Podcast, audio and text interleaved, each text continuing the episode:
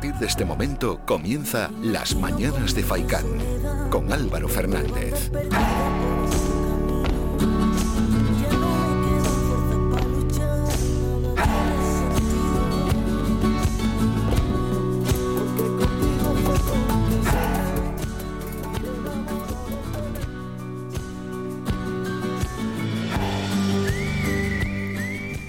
Muy buenos días y bienvenidos a las mañanas de Faikán, miércoles 8 de junio, 8 y media de la mañana y invitamos a todo aquel que quiera transmitirnos algo que nos envíe un mensaje de audio al 656 60 96 92 sobre cualquier aspecto. Puede comentar lo que quiera o si no llamarnos en directo al 928 70 75 25 en cualquier momento del programa. Por delante tenemos tres horas de contenido en breve vamos a ir al sumario, pero antes de nada lo que nos gusta siempre es conocer los titulares del día.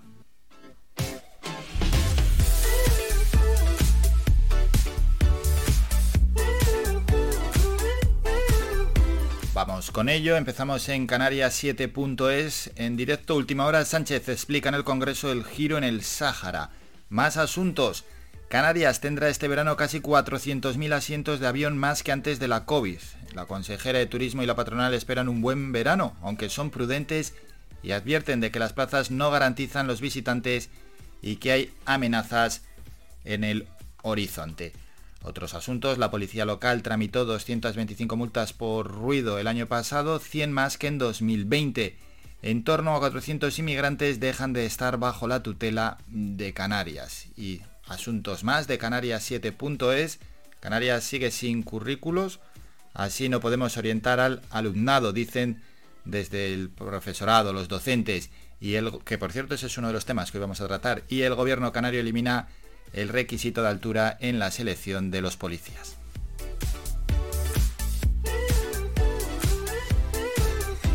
Siguientes titulares. La provincia.es. Descarbonizar Canarias costará 40.130 millones hasta 2040. Arranca la EBAU de la normalidad en la Universidad de Las Palmas de Gran Canaria con 5.822 aspirantes. Historia me tiene hablando solo, dice un estudiante. La excavación de la cima de Ginamar será más complicada de lo esperado. Y dos asuntos más, dos titulares más en la provincia.es. CEPSA invertirá 400 millones en Canarias para liderar la movilidad eléctrica e impulsar la descarbonización. Y aboga por modificar la ley de aguas y potenciar la regeneración.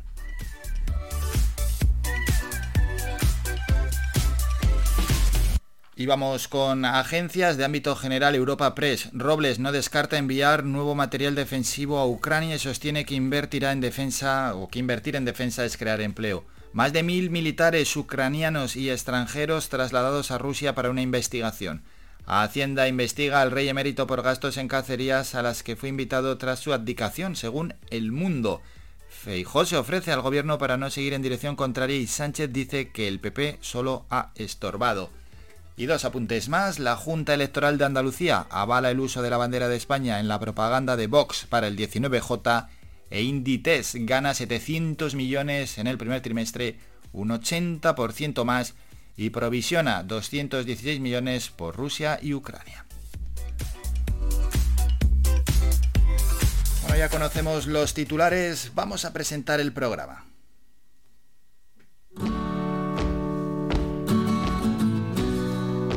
Tenemos lo siguiente para el programa de hoy. Esta primera hora es informativa y entre medias vamos a hablar con Gerardo Rodríguez. Él es miembro del Secretariado Nacional del Sindicato de Trabajadores de la Enseñanza de Canarias y de hecho hemos leído, ¿no?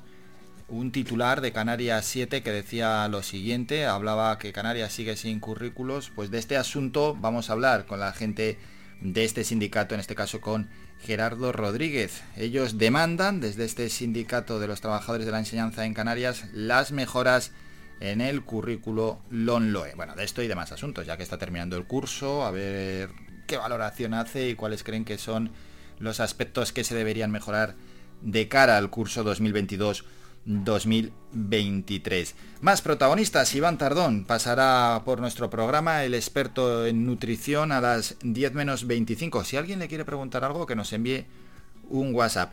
El jefe de cocina del restaurante El Guachinche en Agüimes, amigo de este programa, Santi Gorrín. Con él vamos a hablar de cómo fue la feria del sureste, el show cooking que él allí realizó, de cómo está yendo también para su propio restaurante y tomar un poco el pulso a la hostelería en este final de la primavera y por supuesto hablar del séptimo libro de gastronomía canaria que ya ha escrito Santi Gorrín. Siete libros ya, de, y le quedan otros tantos. Pero bueno, va a un ritmo verdaderamente bueno. Después tocan dos secciones habituales en el programa. Una, la que hablamos de eSport y de videojuegos. Estará con nosotros Iván Ramírez, él es docente y lexicógrafo y nos va a hablar sobre el léxico de los videojuegos, su importancia, su evolución y sus características. Y terminaremos el programa a las 11 y 5 con nuestra psicóloga, con Soraya Puerma.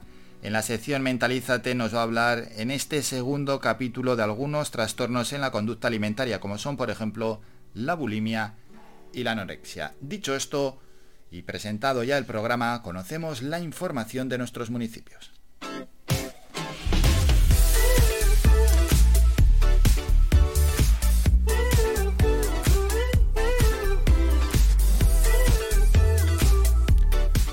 Vamos municipio por municipio. Empezamos hoy en Mogán. Y es que hasta el próximo 14 de junio se pueden presentar las solicitudes para participar en los procedimientos de selección de 30 plazas de empleo indefinido para prestar los servicios de temporada en las playas de las Marañuelas, Costa Alegre, El Perchel, Patalavaca, Acuamarina, El Cura, Taurito y Mogán.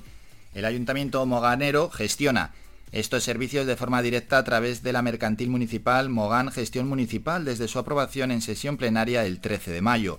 La demarcación de costas de Canarias otorgó al consistorio moganero la autorización para la explotación de los servicios de temporada en las mencionadas playas hasta 2026, optando la administración moganera por una gestión directa.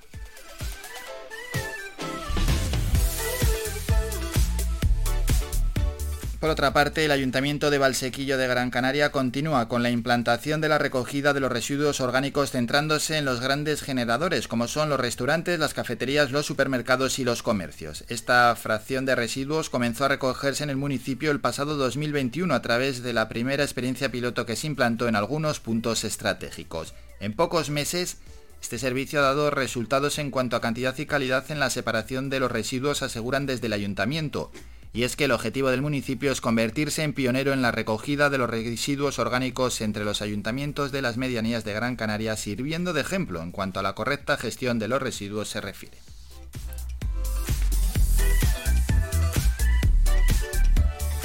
Y entre tanto, la alcaldesa de Telde, Carmen Hernández, y el edil de Seguridad, Agustín Arencibia, mantuvieron una reunión con el alcalde de Valsequillo, Francisco Ata, para estudiar vías de cooperación y coordinación entre ambas administraciones, tanto en el presente como en el futuro, con el objetivo de optimizar recursos en los barrios que comparten territorio, como es el caso de San Roque, Tecén y Arenales. La finalidad es que los dos ayuntamientos sean más eficientes en la gestión de determinados recursos para ofrecerles mejores prestaciones a la ciudadanía, como por ejemplo en materia de seguridad ciudadana, servicios públicos e infraestructuras.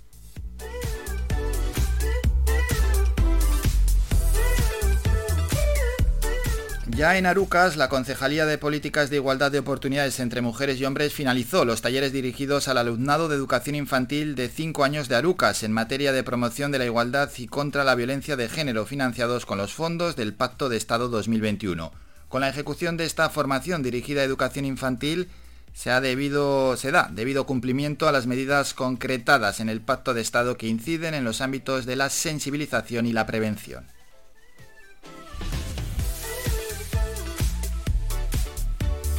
Mientras en Ingenio las obras de rehabilitación de elementos estructurales y de las fachadas de viviendas sociales en el sequero ya han dado comienzo y tendrán una duración aproximada de seis meses. La alcaldesa Ana Hernández, acompañada por la concejala de vivienda Pilar Arbelo, visitaron ayer martes la zona de actuación del proyecto, que cuenta con un presupuesto de 356.000 euros. Son financiados por el Consorcio de Viviendas de Gran Canaria y el Ayuntamiento de la Villa de Ingenio. La concejala Pilar Arbelo.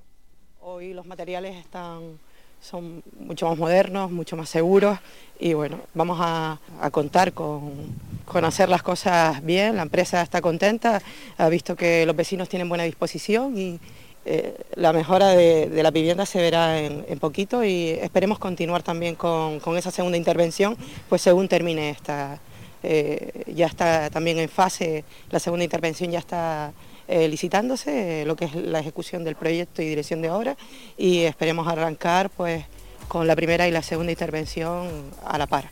El proyecto El Sequero, Memoria Expositiva de Afecciones y Necesidades, engloba un conjunto de cinco edificios que reúnen un total de 11 portales, cada uno de ellos de dos plantas con cuatro viviendas cada una, compuesta de un total de 44 viviendas delimitadas por las calles Rosa de Luxemburgo, Océano Pacífico, Tomás Edison y Manuel Sánchez González. Las actuaciones a desarrollar no supondrán ningún coste directo para los titulares de los inmuebles. lado de Ingenio, en Agüimes, un total de 24 personas del municipio recibieron ayer el diploma de reconocimiento por su participación en el programa Fórmate, puesto en marcha por el Servicio Canario de Empleo y el Ayuntamiento de Agüimes. Se trata de personas que antes de formar parte del programa se encontraban en situación de desempleo de larga duración. Y todo ello por circunstancias diversas tenían importantes dificultades para su incorporación al mercado laboral. Durante los siete meses y medio de, formación, de duración de Fórmate, Además de completar una valiosa experiencia profesional como operarios en los servicios municipales, han podido recibir formación en materias básicas. Mientras en Santa María de Guía, las escuelas artísticas Ciudad de Guía organizan un taller de danza urbana dirigida por la bailarina y coreógrafa profesional Rudeina Betancourt, una actividad que se celebrará los días 8, 10, 13 y 15 de junio y en la que además de los alumnos de este centro podrán participar aquellas personas que lo deseen con edades comprendidas entre los 4 y 17 años de edad. Mientras en la capital el Instituto Municipal de Deportes del Ayuntamiento de Las Palmas de Gran Canaria continúa incrementando sus infraestructuras y recursos digitales, habilitando su nuevo portal de transparencia en el que se facilita la consulta de información con una mayor accesibilidad y actualización de contenidos. Tras el desarrollo de su página web, el organismo municipal ha dado un nuevo paso con la creación de este nuevo sitio. Es deportelaspalmasgc.com barra transparencia, reforzando aspectos de consulta que se facilitan a la ciudadanía. De esta forma, la ciudadanía podrá conocer con mayor detalle información relativa a la materia organizativa del personal de libre nombramiento o de la propia institución. Y el último apunte, el Cabildo inició ayer los trabajos de prospección en la cima de Ginamar, aquí en Telde, para realizar una primera valoración arqueológica y patrimonial del enclave y determinar, entre otras cuestiones, si hay presencia de restos humanos en superficie que pudiera pertenecer a represaliados políticos, quienes fueron ejecutados y arrojados al fondo de esta chimenea volcánica durante la guerra civil por las fuerzas sublevadas.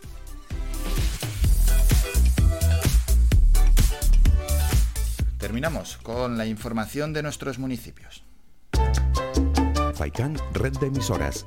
Somos gente, somos radio. Bueno, y dicho esto, siempre a estas horas escuchamos el artista de un tema... escuchamos una canción de un artista local. En este caso es una cantante. Se llama Samaya. Estuvo aquí ya hace unas semanas presentando esta canción, La Farola.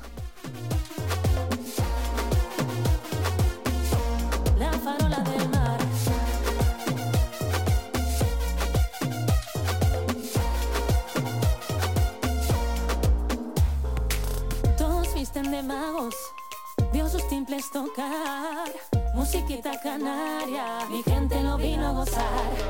Dicen que el que se va para la gomera, nunca te lleva y te quedas solita y desconsolada. Oye, ¿qué es lo que tiene mi tierra? Una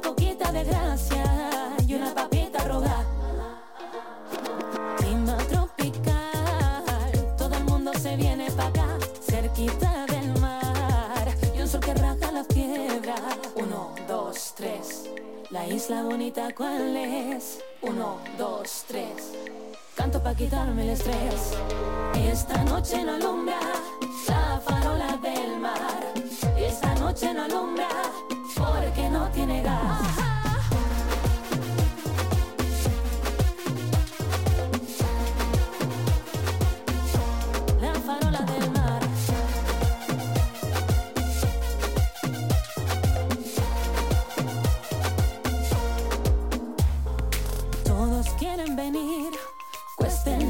Cueste. Todos saben que es la romería de Tegueste. Soy chicharrera, chichi, chicharrera. Soy de Tenerife en la laguna, fui a la escuela. Traigo mi arte, soy una guanche. Desde pequeña ya quería ser cantante. Gofio con leche, pulga de pollo. Así crecí, no me tiro ningún rollo. No perdí mi acento, ni perdí mi raza. Aquí mi culo por Madrid arrasa. Cámbate, muchachas toqué. Todo petado, no te puedes ni mover. La gente en su coche que no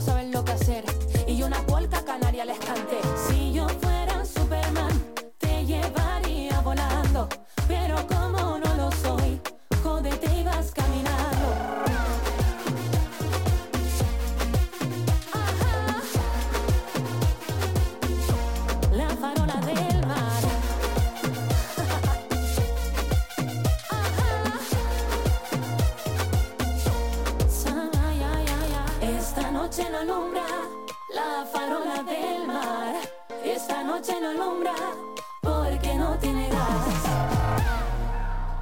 Apunten Samaya y la canción es La Farola. Nos vamos a publicidad a la vuelta. Regresamos para el repaso a las temperaturas donde, bueno, pues unas temperaturas elevadas ¿eh? en determinados lugares de nuestra isla y con esa nubosidad habitual en las palmas de Gran Canaria. Venga, luego repasamos las temperaturas. Es noticia y por supuesto las portadas de los periódicos. Primero las de tirada general, después los periódicos más cercanos y terminamos con los deportivos.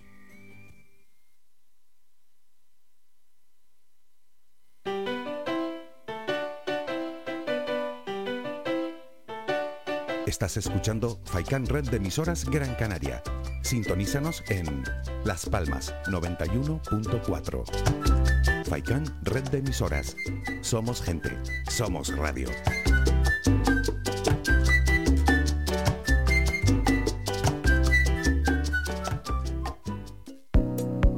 ¿Eres propietario de una vivienda vacía? Desde Visocan te damos las máximas garantías de alquiler seguro. Con el programa Vivienda Vacía de Canarias gestionamos tu propiedad en régimen de alquiler, con todos los avales que te aseguran un arrendamiento solvente y fijo y la garantía de una empresa pública. Entra en programa viviendavacía.visocan.es e infórmate. Un programa impulsado por Visocan y la Consejería de Vivienda del Gobierno de Canarias.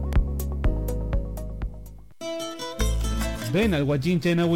Disfruta de la terraza más grande del este de Gran Canaria, abierto de miércoles a domingo. El Guachinche en Agüimes, junto a la piscina municipal. Si aún no has probado nuestro bichillo lagunero, no tienes perdón de Dios. Especialistas en gastronomía antigua canaria. Ven al Guachinche a conocer el patrimonio canario a través de la receta de Doña Luisa. Costillas con piña, papas negras, atún de romería y muchas deliciosas recetas más. Teléfonos para reservas 626 20 18 72. Recuerda, ahora el Guachinche en Agüimes, junto a la piscina municipal. Disfruta de lo nuestro.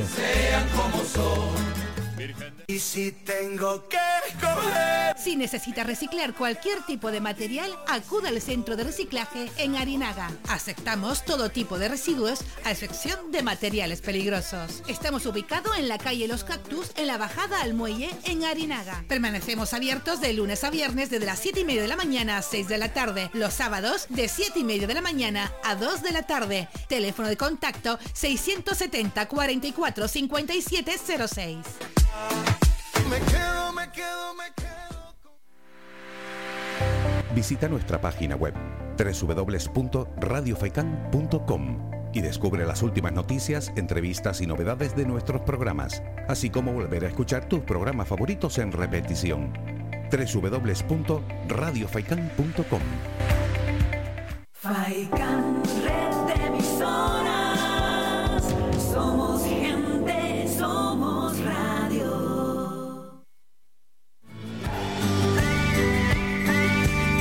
Escuchas Las Mañanas de Faicán con Álvaro Fernández.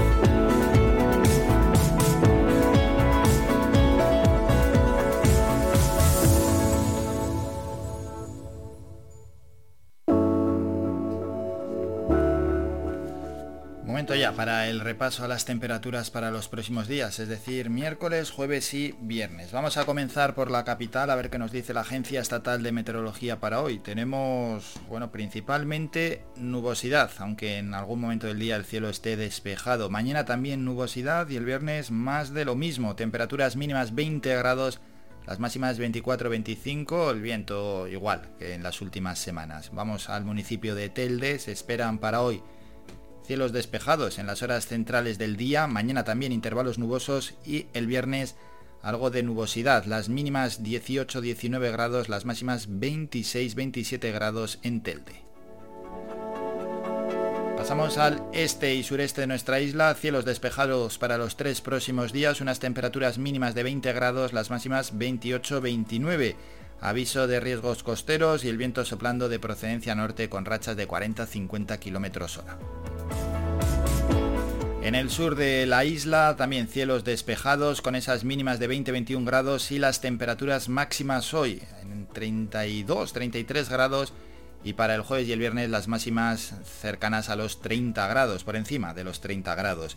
En el oeste de nuestra isla también cielos despejados con mínimas de 20, máximas hoy de 31-32 grados y para el jueves y viernes en el oeste de Gran Canaria 30 grados de temperatura máxima. Y vamos a terminar en la cumbre donde no se espera nubosidad, las mínimas 16-17 grados, las máximas hoy en 29 y para el jueves y para el viernes temperaturas máximas en la cumbre de Gran Canaria en los 26-27 grados.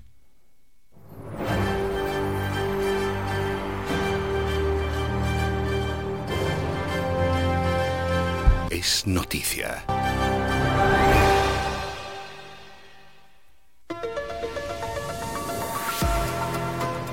Y es noticia que Canarias acogerá en el año 2023 la celebración del primer Foro Internacional de Basuras Marinas y Economía Circular en Contextos Insulares, una iniciativa internacional que congregará en las islas a reconocidos expertos en la materia y a diferentes agentes implicados en esta problemática medioambiental que afecta a todo el planeta, pero con más fuerza a los territorios insulares. El anuncio se produjo en el Parlamento de Canarias ayer martes por parte del presidente regional Ángel Víctor Torres, quien destacó la importancia de la celebración de este evento para analizar toda la información disponible sobre la basura marina mundial, crear sinergias entre todos los participantes y analizar experiencias de éxito que se puedan extrapolar a Canarias. Y para terminar, decir que la Consejería Regional de Transición Ecológica, Lucha contra el Cambio Climático y Planificación Territorial trabaja ya conjuntamente con la Asociación Española de Basuras Marinas, es un organismo nacional que celebra iniciativas similares en otros puntos del panorama nacional y que supone un apoyo fundamental en el desarrollo de este foro que se celebrará en el año 2023.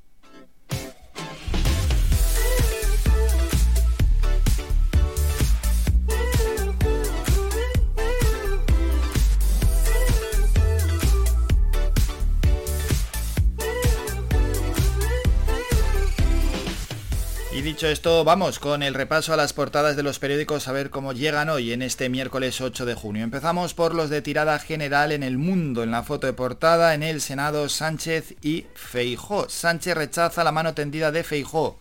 No estorbe. El titular del Mundo, Hacienda investiga al emérito por recibir cacerías como regalo. Requiere que justifique quién pagó los vuelos y gastos de las monterías desde su abdicación. Reclama por vía administrativa todas estas operaciones entre los ejercicios 2014 y 2018. En la razón, la foto de portada es para Feijó y detrás de él salen un grupo de senadores del Partido Popular. Moncloa ordena ir a por Feijó para frenar la caída en Andalucía. Los 50 escaños decidirán el margen de Moreno para poder gobernar en solitario. El líder del PP ofrece a Sánchez pactar y el presidente le acusa de estorbar. Y por otra parte, Boris Johnson un cadáver político en Downing Street. En el país la foto es saludándose los dos protagonistas. Primer cara a cara de Sánchez y Feijó, solo cambia el tono. Titular de El País, Robles pide 3.000 millones extra para reforzar la defensa. Hacienda no cree viable un crédito extraordinario de esa cuantía. Defensa quiere financiar el despliegue en el Báltico y dar un mensaje a la OTAN. Y ABC una foto de portada similar. Feijó ya estorba a Sánchez. El presidente eleva el tono y la agresividad en su primer cara a cara en el Senado y rechaza los ofrecimientos para hacer política de Estado. Titular, Alemania reprocha al gobierno español que no le consulte el envío de tanques Leopard a Kiev. Momento ya para los periódicos más cercanos. Canarias 7, bueno, en la foto Velasco y Guillén recorrieron ayer la cima de Ginamar. Dos inspectores de Patrimonio Histórico del Cabildo de Gran Canaria preparan ya un sondeo arqueológico en el interior y exterior del tubo de Telde, la memoria de la cima del olvido.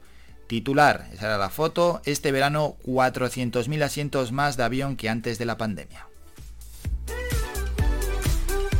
En Canarias, eh, no, perdón, en la provincia la foto de portada es similar, descenso al infierno franquista de Ginamar. El titular, Canarias afronta el problema real de la superpoblación. Una comisión arranca en el Parlamento para estudiar el control de la población insular. El presidente Ángel Víctor Torres asume la crisis demográfica tras pasar en un siglo de 300.000 residentes a 2,2 millones. En Diario de Avisos, vaya cola. Locura en las taquillas del Eliodoro Rodríguez López. Se desata la fiebre blanquiazul tras ganar el derby. En el primer día de venta de entradas para el playoff de ascenso se registraron colas kilométricas en el estadio. Suenan las horarias, vamos rápidamente ya con los deportivos. Marca Chuamení, hecho. El Madrid cierra un acuerdo con el Mónaco tras superar las competencias de Liverpool y PSG, el del jugador decisivo para hacer valer la oferta blanca. El Madrid ayer eliminó al Basconia y ya es finalista de la Liga Endesa de Baloncesto 77-85. Diario As, Chouameni, acuerdo total. Mónaco y Madrid pactan el traspaso del francés. Costará 80 millones fijos más 20 en variables. El PSG se entrometió hasta el final. Y el mundo deportivo aprieta Lewandowski, mensaje conciliador, conciliador del crack del Bayern para que le dejen ir al Barça. Que esto acabe, no somos enemigos. Dicho esto, terminamos ya con el repaso a las portadas de los periódicos. Nos vamos a publicidad muy rápidamente, a la vuelta boletín informativo y luego hablamos con un miembro del Secretariado Nacional del Sindicato de Trabajadores de la Enseñanza de Canarias, Gerardo Rodríguez. Vamos a hablar de mejorar, de cómo proponen ellos y cómo demandan mejorar el currículo LONLOE aquí en nuestras islas. Escuchas Faikan Red de Emisoras. Somos gente, somos radio. Somos el escaparate perfecto para tu publicidad. Su empresa, negocio o actividad empresarial pueden beneficiarse de nuestras promociones con motivo del 35 aniversario de Radio Faikan. Solicita información en el 928 70 75 25 o en email comercial arroba. Radio Faikan. Somos gente, somos radio.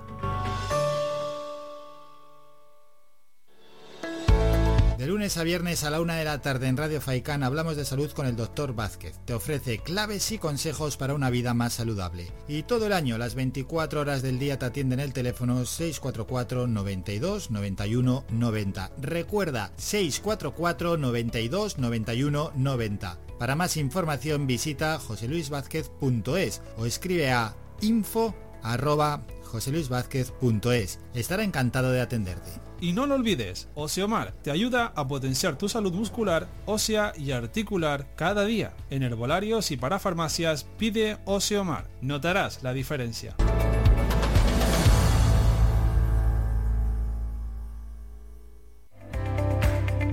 Síguenos en nuestras redes sociales. Estamos en Facebook, Twitter e Instagram. Búscanos como Radio Faikán FM y descubre todas nuestras novedades. Puedes escuchar Faikan Red de emisoras en las siguientes frecuencias. La Aldea 105.9, Agaete 99.9, Galdar 106.5, Terror 96.7, Telde 99.4, San Mateo 103.4, Tunte 100.4, Mogán 104.2, Artenara 95.2, Las Palmas 91.4, Maspalomas 94.5, Arrecife 91.6, Puerto del Rosario 102.0, además de nuestra página web www.radiofaikan.com y app oficial Faikan Red de Emisoras.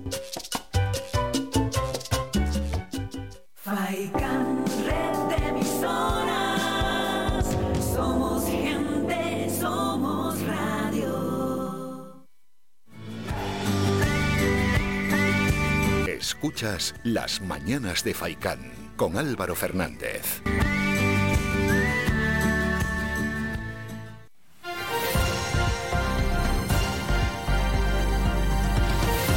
Noticias.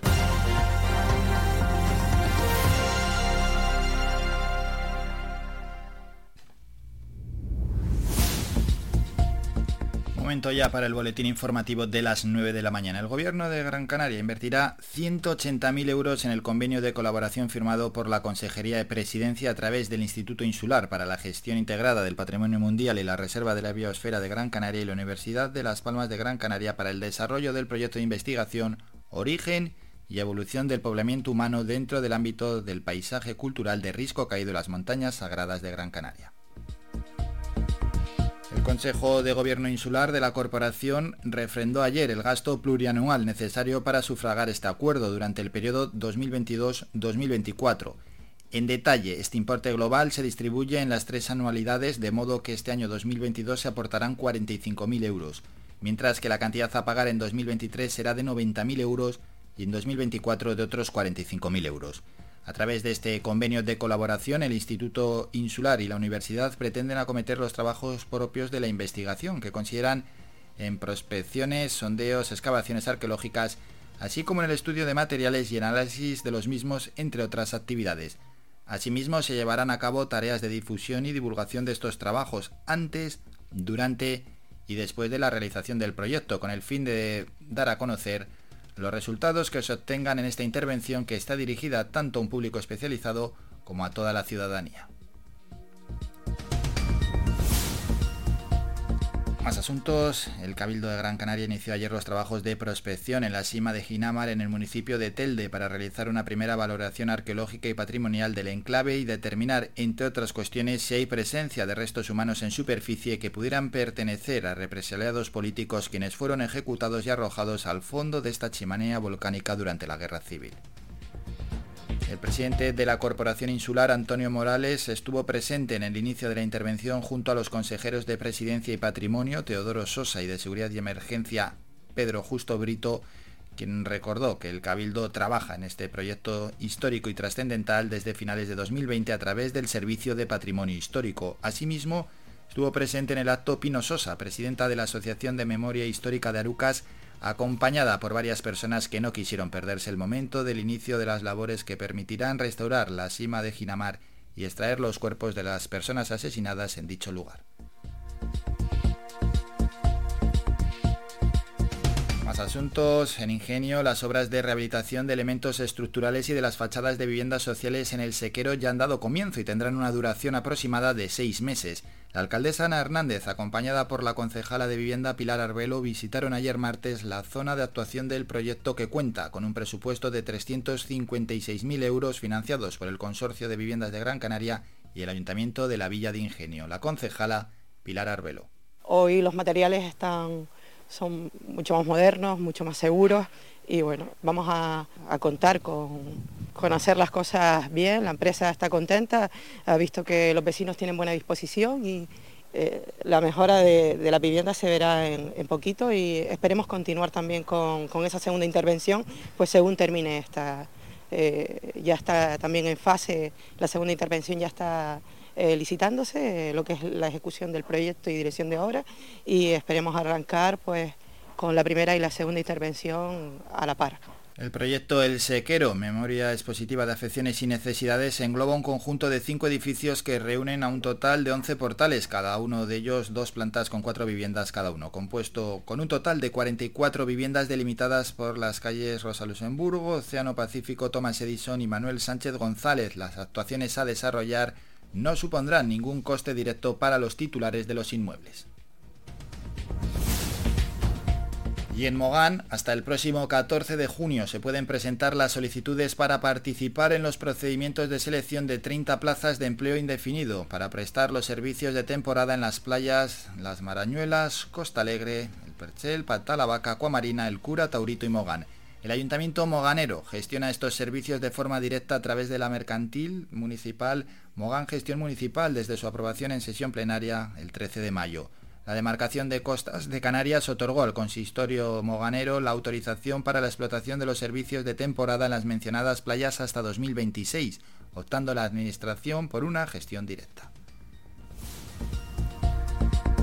Terminamos con la información más cercana, regresamos a las 10 con un nuevo boletín informativo. Síguenos en nuestras redes sociales. Estamos en Facebook, Twitter e Instagram Búscanos como Radio Faicán FM y descubre todas nuestras novedades. Bueno, el curso escolar está a punto de terminar y habrá que hacer un balance ¿no? de este curso escolar que estamos a punto de dejar atrás y también conocer en el sistema educativo aquí en Canarias qué se debería mejorar de cara al año 2022-2023. Eso por una parte, ¿no? Pero por otra Vamos a hablar con Gerardo Rodríguez, quien es miembro del Secretario Nacional del Sindicato de Trabajadores de la Enseñanza de Canarias, de una propuesta, una demanda de este sindicato que piden mejorar el currículo LONLOE. Y es que la nueva ordenación curricular supone, aseguran, un desprecio generalizado hacia las humanidades. Sobre este asunto queremos conocer más y queremos profundizar y que también sepan los oyentes cómo va a ser o cómo puede ser este currículo. Saludamos ya a Gerardo. Gerardo, buenos días. Hola, muy buenos días Álvaro. Buenos días a toda la audiencia. Buenos días. Un currículo LONLOE que viene elaborado un 60% por el Ministerio de Educación y un 40% por las comunidades autónomas. Así es, efectivamente. Aquellas que comunidades que no tienen lengua propia tienen un 40% del currículum eh, digamos que son atribuciones propias como Canarias y, está elaborándose el currículum de, de primaria, de secundaria y de bachillerato. Hmm. Por lo tanto, en principio eh, tenemos en Canarias eh, el 60% que ya está elaborado por el Ministerio y el 40% restante que lo tiene que elaborar la comunidad autónoma. En ese proceso se está, lo que ocurre es que hay diversos colectivos que mm, pierden peso específico en el nuevo currículum, es decir, sus especialidades no tienen la carga horaria que tenían antes y por lo tanto, pues bueno, se encuentran perjudicados. Lógicamente. Mm, Gerardo, antes de hablar de ese asunto, un 40% de las comunidades autónomas que no tienen lengua propia, ¿sabemos qué porcentaje eh, corresponde a las que sí tienen lengua propia? Sí, un 50%. Ah, bueno, es un poco más solo. Sí, sí, sí. Vale, vale. 50%, un 50% el currículum le corresponde al Estado y el otro 50% a aquellas comunidades con lengua propia. Bueno, no es, tampoco es una variación muy grande. Bueno, en principio no, pero bueno, eh, también es verdad que un 10% podría ser suficiente como para que determinadas especialidades y determinados conocimientos pues tuvieran su, su anclaje en el nuevo currículum. Así es, porque como ha comentado hay esa pérdida ¿no? de ese peso específico de algunas especialidades. En concreto, ¿cuáles son? Pues fundamentalmente son especialidades de, eh, de humanidades, por ejemplo, o arte. Por ejemplo, música, dibujo, cultura clásica, economía. Se ha salvado y yo creo que entre todos, y de, yo diría que de una manera positiva, filosofía y geografía e historia de Canarias, que también estaban eh, o peligraban eh, que fueran obligatorias. En el caso, por ejemplo, de geografía e historia de Canarias, era obligatoria eh, antes y se pretendía ahora que fuera optativa. Bueno, yo creo que con buen criterio, y dado que geografía e historia de Canarias forma y educa a los jóvenes en los rasgos propios de, digamos, y en las señas de identidad y en la cultura de nuestra, de nuestra tierra, pues se ha conseguido que sea ah, obligatoria en tercero de la ESO. Antes estaba en cuarto y ahora está en tercero de la ESO, ¿no? Sí que es cierto que en el caso de la enseñanza de la historia de Canarias hubo bastante revuelo, hubo voces, ¿no? Que se alzaron y parece que han reculado y han dado para atrás. Efectivamente, efectivamente, porque yo creo que trasciende un poco también, eh, digamos, la propia eh, y específica eh, ordenación del currículum.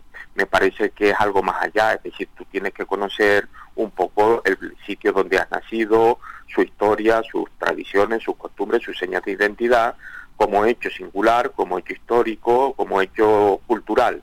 Bueno, y yo creo que eso es importante para la formación de las futuras generaciones. ¿no? Y estaba comentando, ¿verdad?, esa pérdida de peso específico de algunas especialidades. Al final, ¿qué supone que pierdan ese peso? Hombre, pues algunas carencias en la formación de los alumnos, del alumnado, algunas carencias importantes.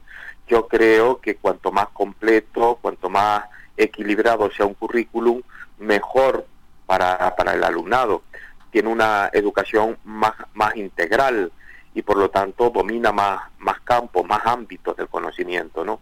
Por lo tanto, si se pierden horas o desaparecen algunas de esas, de esas especialidades, de esas materias, pues obviamente eso significa un déficit, una carencia en la, en la propia educación del alumnado. Nosotros lo que queremos, sin entrar a valorar en qué curso o en qué etapa deberían de establecerse, sí que queremos que el currículo sea lo más completo posible y que por lo tanto cultura clásica, dibujo, música y economía pues puedan tener eh, digamos asiento en el propio currículum y formar parte de la educación de los jóvenes. ¿Y esto por qué cree que se da este cambio? Oh, pues hay una nueva ley educativa, hay que hacer ajustes con la nueva ley educativa que es la LONLOE, que sustituye a la, a eh, y obviamente ya desaparecen eh, las diferencias entre materias troncales o comunes específicas y de libre configuración autonómica. Ahora todas las materias tienen un currículum incluido el horario, incluido el horario que es importante porque de eso estamos hablando, de un 60% para el ministerio y un 40 o para el Estado y un 40% que es el que elabora la comunidad autónoma y que es el que en este momento nos encontramos en fase digamos, de, en el proceso propio de la, de la elaboración, ¿no? Por eso este es el momento también en el que los diversos colectivos de profesores nos hacen llegar, no solamente a nosotros, también a la Consejería o al Consejo Escolar de Canarias, eh, sus, sus propuestas. Hombre, deberían estudiarse eh, e intentar eso, que el currículo sea lo más equilibrado y lo más completo posible. Hmm, así debería ser, ¿no? Un, un, currículo equilibrado, igual está preguntando algún oyente, bueno, ¿cómo es un currículo equilibrado? ¿Cómo sería, Gerardo? Bueno, pues que, en, cuando el, el alumno termine sus estudios no universitarios, es decir, de la ESO, de primaria, de la ESO y del bachillerato, o en todo caso de la formación profesional, pues pueda, pueda tener una educación completa. Yo diría que en ese aspecto sería un currículum mm, también equilibrado, es decir, no tenga carencias evidentes y tenga conocimientos por lo menos elementales de, eh, digamos, los diferentes campos del saber. Hmm. LONLOE, el 11, bueno, y todas las que han venido anteriormente, diferentes leyes educativas, que con todas ellas se puede hacer una sopa de letras, pero Parece que cuando que cada gobierno quiere tener su propia ley educativa. No se ha seguido siempre una línea en conjunto. ¿Qué pasa con, con estos cambios? El profesorado, por cierto, ¿cómo los vive y cómo los sufre? Pues los vive con incertidumbre y los padece y los sufre con inquietud y con mucho sacrificio también, porque tienes toda la razón. Es decir, aquí se han cambiado las leyes educativas, las leyes orgánicas, ¿eh? digamos que son la, ley más importante en, materia educativa.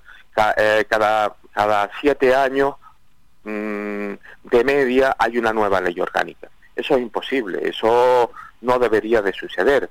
Sucede, pero no, no es lo que es recomendable. Hay países de referencia, pongamos Finlandia, que siempre lo tenemos como un país de mm. referencia en materia educativa, que tiene la misma ley desde hace 30 años.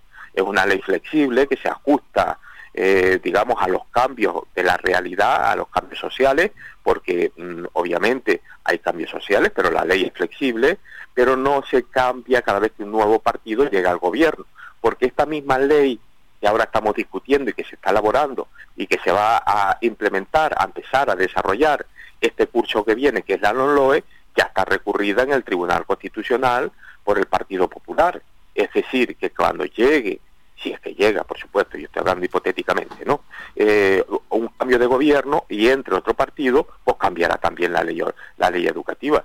Y eso es inasumible por el profesorado, por el alumnado y por toda la comunidad educativa que se encuentra sujeta a los vaivenes y a los cambios de la propia política porque la educación se ha convertido en una en un arma en, un, arma política porque visto desde fuera casi parece una estrategia política. Yo llego te quito tu ley y así te digo mira tu ley es, era mala y la mía es mejor así es. Desgraciadamente así es. Pues... es decir que, que tenemos que tenemos la educación convertida también en un campo de crispación política, porque bueno está politizada también. Eh, la, la LOMCE era la ley anterior era mala, era mala, además era una ley sin consenso, era una ley hecha desde la desde, desde el, eh, la mayoría parlamentaria absoluta que tenía el Partido Popular. No había consenso, implementó o desarrolló esa ley sin consenso ninguno. Y después esta la LONLOE se está desarrollando ahora, pero ya está también recurrida, con lo cual nos vamos a encontrar con que dentro, no sé, de unos años, no lo sé, el futuro siempre, nunca se sabe, ¿no?, quién llegará al poder, pero sí con que corre cier, cier, eh, mm. riesgo cierto de ser cambiada cuando, cuando a otro partido político. Sí, sí, conociendo la historia precedente y cómo han actuado los diferentes gobiernos, pues tiene toda, la, tiene toda la pinta. Bueno, el curso, estamos ya a 8 de junio, está a punto de terminar. Mm, últimos días, eh, los de bachiller que quieren ir a la universidad, ya en, plena EBAU, ¿cómo se vive en estos días? Mire, lo, yo diría que el problema más importante que tenemos es el proceso de estabilización por abuso de temporalidad de 4.333 plazas en la educación pública canaria. Eso realmente es un, va a ser un problema, ya lo es, un problema grave, porque eh, lo que eh, se ha hecho es que se han estabilizado las plazas, no a los docentes que están en abuso de temporalidad, no a aquellos que han empatado contratos temporales a contratos temporales, como indica la sentencia del Tribunal Europeo sino a las plazas. Y entonces se va a acceder a esas plazas por concurso de mérito. Y lo que ocurre es que el concurso de mérito se puede, eh, digamos, hacer, se puede, se puede llevar a cabo desde cualquier sitio del Estado. Y muchos nos tememos que los docentes canarios, aquellos que han sufrido el abuso de temporalidad aquí en Canarias, aquellos que se han enfrentado a las altas ratios aquí en Canarias, en los que sufren la insularidad o la doble insularidad, pues a lo mejor resulta que después de décadas de trabajo se quedan sin su puesto de trabajo. Pero en ese concurso de méritos, a los que la plaza, vale, la plaza es fija, pero claro, el que no es fijo es la persona que la ha estado ocupando, ¿no? En ese abuso de temporalidad que desde Europa han dicho que ya lo tienen que corregir. Y, en ese concurso de méritos no, no se piensa primar a esas personas que durante tantos años han estado ocupando esa plaza. Nosotros es lo que pretendemos, pero la consejería aún no nos ha reunido o no nos ha convocado, mejor dicho, para hablar del, propio concurso de méritos y de cómo podemos hacer eh, o de qué cuestiones podemos introducir para que esas plazas sean para las personas que aquí han sufrido el abuso de temporalidad. De entrada ya nosotros no nos gusta y hemos recurrido la normativa que lo que eh, estabiliza es la plaza. Nosotros lo que queremos es que se estabilice a los docentes que han sufrido el abuso de temporalidad, tal y como ha dicho Europa. Pero en vista de lo que ha pasado, que se ha estabilizado la plaza, eh, pues ahora lo que pretendemos es eh, que la consejería nos convoque a la mayor brevedad posible para poder plantearle algunas cuestiones para que los docentes canarios sean los que ocupen esa plaza y en eso estamos. Ya se lo hemos pedido a la Consejería por activo y por pasiva. Así que vamos a ver cuando nos convoca en mesa sectorial, eh, porque afecta las condiciones laborales del propio profesorado, por supuesto. Bueno, dicho esto, Gerardo, no se vaya. Vamos a ir a publicidad un minuto y volvemos con dos últimas cuestiones. Muy bien. Faikan, red de emisoras. Somos gente, somos radio. La publicidad en radio funciona y en Radio Faikan contamos con la mayor red de emisoras de Gran Canaria. Su publicidad llegará a cualquier municipio de la isla. Solicita información sin compromiso en el 928 70 75 25 o en email comercial arroba y benefíciate de nuestras ofertas con motivo del 35 aniversario de Radio Faikan. A cualquier hora y para cualquier problema, llegan los coches amarillos. Llega Desatascos Jumbo 928 230265 Desatascos domésticos industriales y de redes ayuntamientos. Vaciado de pozos, achique de agua, aljibes o por lluvias, tratamiento de legionela, trabajos en todo tipo de embarcaciones. 638 748 731 Limpiezas de choque y localización de arquetas ocultas. Más de 34 años sin descanso, 24 horas sin excepción. 928 230265 Pioneros en limpieza de estanques y redes heredades de agua. No contrate intermediarios. Llámenos directo y ahorre tiempo y dinero. 638 748 731. Somos música. Somos información. Somos entretenimiento. Somos vida. Somos Radio Faikán. Somos gente. Somos radio.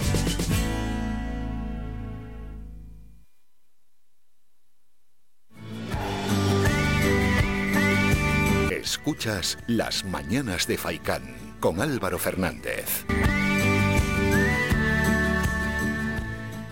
Hablando con Gerardo Rodríguez, él es miembro del Secretariado Nacional del Sindicato de Trabajadores de la Enseñanza de Canarias y el último asunto que estaba comentando Gerardo es ese abuso de la temporalidad. Gerardo, y le quería preguntar también, de cara al próximo año, ¿qué otros aspectos se deberían corregir en el sistema educativo o cree que deberían corregirse? Pues mire, desde el STEC lo que pretendemos es que la plantilla de profesorado que se ha ampliado en los dos últimos años por la incidencia del COVID se mantenga. Eh, Canarias tradicionalmente ha sido una comunidad donde la, la, plantilla de profesores es muy limitada, muy corta para las necesidades del sistema educativo público y se ha ampliado en los dos últimos años obviamente porque hay que mantener diferentes distancias, etcétera, y hay que llevar a cabo de diferentes protocolos. Y este año, este curso que viene, lo que pretendemos es que se mantenga, porque es buena no ya desde el punto de vista de, en este caso, de mantenimiento de los protocolos COVID, sino de la, de la propia calidad educativa. En la última encuesta de población activa, el abandono escolar temprano, que en Canarias siempre ha estado casi que 10 puntos por encima de la media del Estado, ha bajado o ha caído a, digamos, a cifras históricas, al 11%, por ejemplo, ¿no?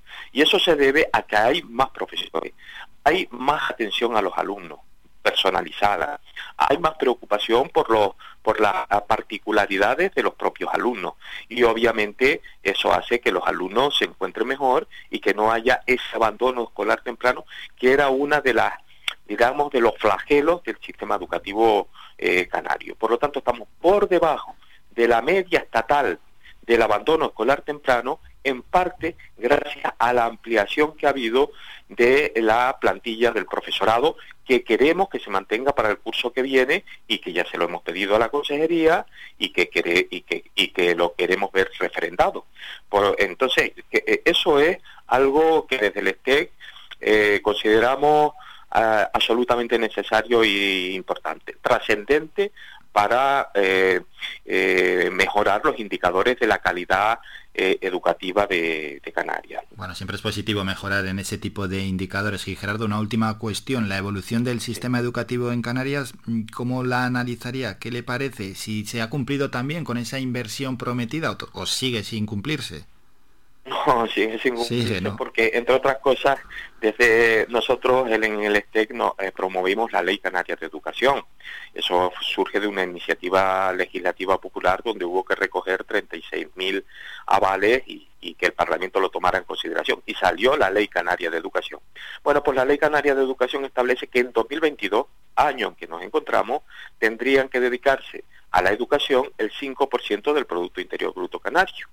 Bueno, no se ha cumplido estamos eh, por debajo del 5%, en el 4,6%, si no recuerdo mal, del Producto Interior Bruto.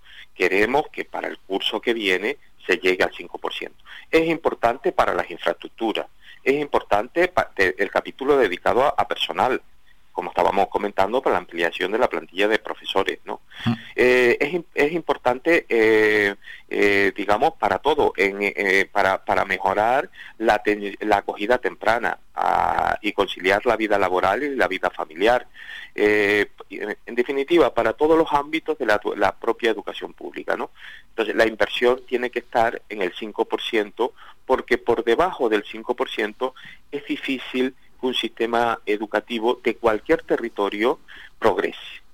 Entonces, bueno, nuestros países de referencia están incluso en el 7%, pero bueno, con, cumplir la ley canaria de educación para el curso que viene, pues nos daríamos por satisfechos. Eso es, de momento con llegar al 5% más que satisfechos. Bueno, con todo esto nos vamos a quedar y despedimos ya a Gerardo Rodríguez, quien es miembro del Secretariado Nacional del Sindicato de Trabajadores de la Enseñanza de Canarias Intersindical Canaria y que ha sido un auténtico placer charlar con él y escucharlo. Gerardo, muchísimas gracias por estos minutos. Un saludo.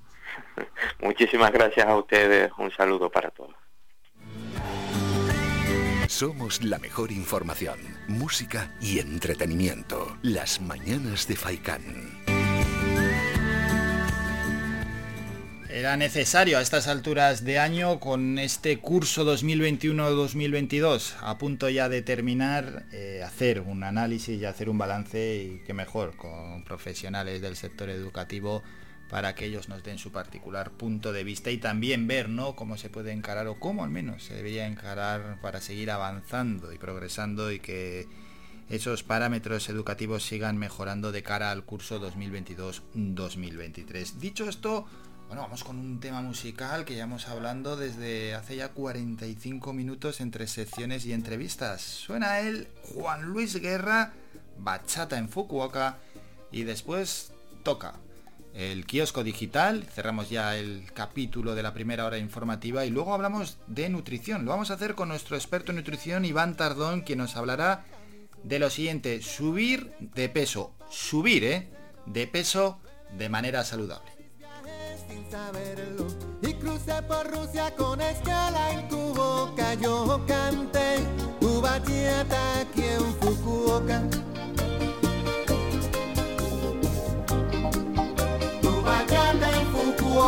Y un atardecer pinto de canvas el cielo. Caminé la playa de Momochi, mi anhelo, y se me escapó una sonrisa del alma.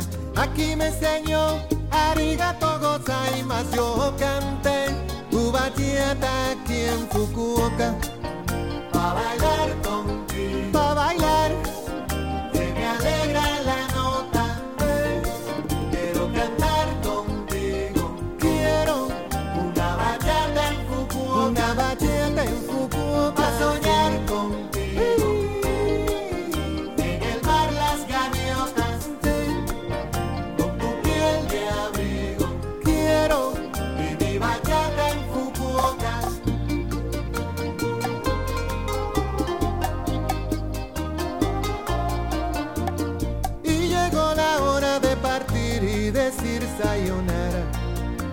con pocas ganas y una palomita se posó en mi ventana.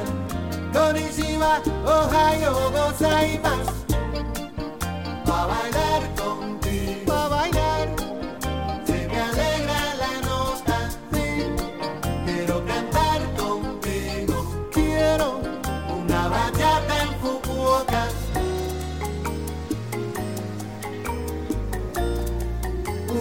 bachata en Fukuoka, sueños de arena en las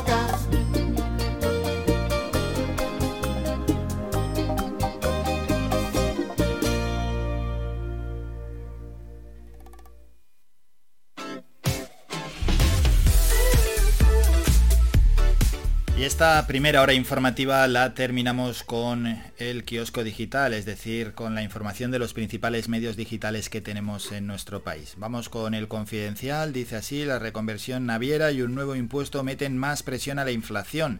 La SEPI se planta e inicia el proceso para suspender el rescate de Celsa.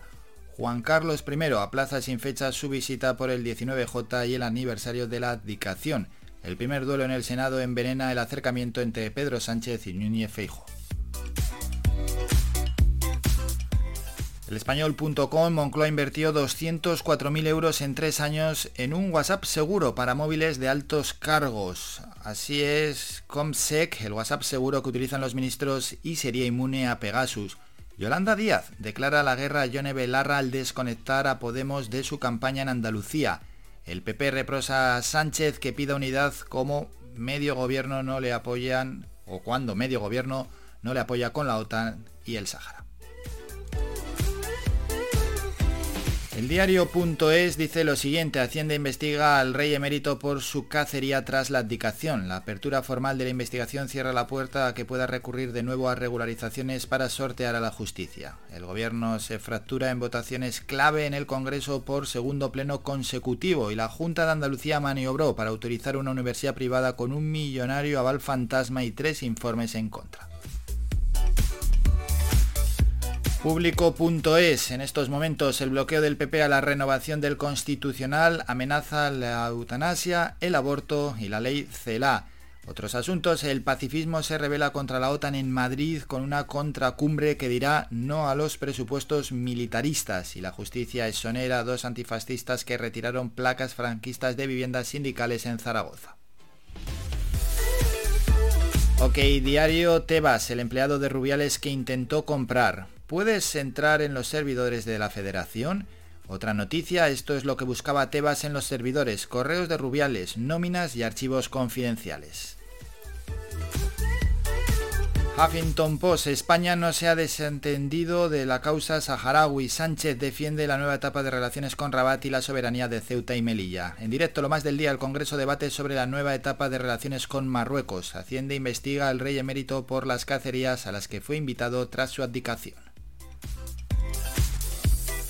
Y vamos a terminar con dos medios económicos. El primero es eleconomista.es. Inditex bate récord de beneficios y ventas pese al impacto de la guerra.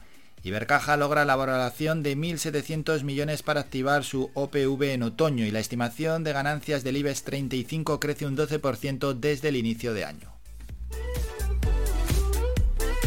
Y en cinco días, Inditex gana un 80% más en el primer trimestre de Ortega al frente y dota 216 millones por Ucrania. Bruselas aprobará en breve el tope al gas tras el retraso administrativo portugués y la vivienda se encareció un 8,5% en el primer trimestre, la mayor subida en 15 años. Bueno, y dicho esto, terminamos con la primera hora informativa. Adiós también al kiosco digital y vamos con la sección en la que hablamos de nutrición. Lo hacemos con nuestro experto Iván Tardón, la salud al día.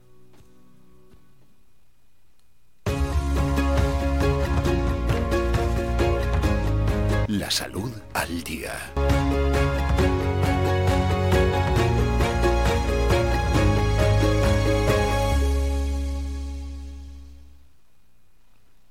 Y saludamos ya a Iván Tardón. Iván, buenos días. Buenos días, Álvaro. ¿Qué tal? ¿Cómo estás? Hoy estoy mejor. Ayer estaba un poquito pachuchillo, que como un poquito de fiebre, pero unas décimas. Y nada, hoy estoy a tope otra vez. Bien, bien, buena noticia y te has recuperado bien. Sí, sí. Bueno, pensé que iba a ser algo con esto del tema del COVID. Digo, otra vez no creo yo que vaya a tenerlo. Pero nada, me hice una prueba, estaba limpio, no, no tengo nada y, y bueno, ya se- seguramente sería algo puntual y ya está. Bien, bien, bien, bien. Buena noticia, nos alegramos. Y en cualquier caso, la alimentación también ayuda en estos casos, ¿no? Eh, la alimentación y el ejercicio, sí. Estamos hartos de decirlo, sí. Eh, el hecho de que te alimentes bien hace que tengas un cuerpo más preparado a lo que a lo que te pueda venir. Así es, y aquí llevamos más de un año insistiendo en lo mismo. Espero que estén tomando nota los oyentes y que yo creo que sí, que muchos de ellos lo están haciendo y que tomen, tomen nota y, además lo lleven y, y, realicen pues todo aquello, todos esos consejos que Iván Tardón nos va dejando todos los miércoles en este programa. El tema que hoy tenemos es cómo subir de peso de una manera saludable. ¿Cómo subir? Estamos hablando, Iván. Sí, es que siempre nos, nos meten en el saco de que solamente servimos para bajar de peso. Eh, no solamente servimos para eso, servimos para muchas más cosas, ¿no? El tema de corregir analíticas de sangre, temas de también, por ejemplo, problemas de salud de algún otro tipo más concreto. El tema de subir de peso también es algo que, nos compete. Entonces, eh, muchas veces se nos olvida un poco en, ese, en ese ámbito y, hasta incluso cuando alguien viene muy flaquito a, a consulta y lo ven salir de la consulta, alguien después te comenta, ¿y este chico qué es lo que quiere bajar? No, eh, no, totalmente, no solamente venimos a bajar el peso, el peso, también venimos a saber comer, venimos también a saber cómo, qué hacer para poder aumentar de peso, de masa muscular, que eso es lo que deberíamos de hacer. Si vamos a subir de peso, deberíamos de subir en masa muscular, no en grasa. Claro, claro, eh, claro.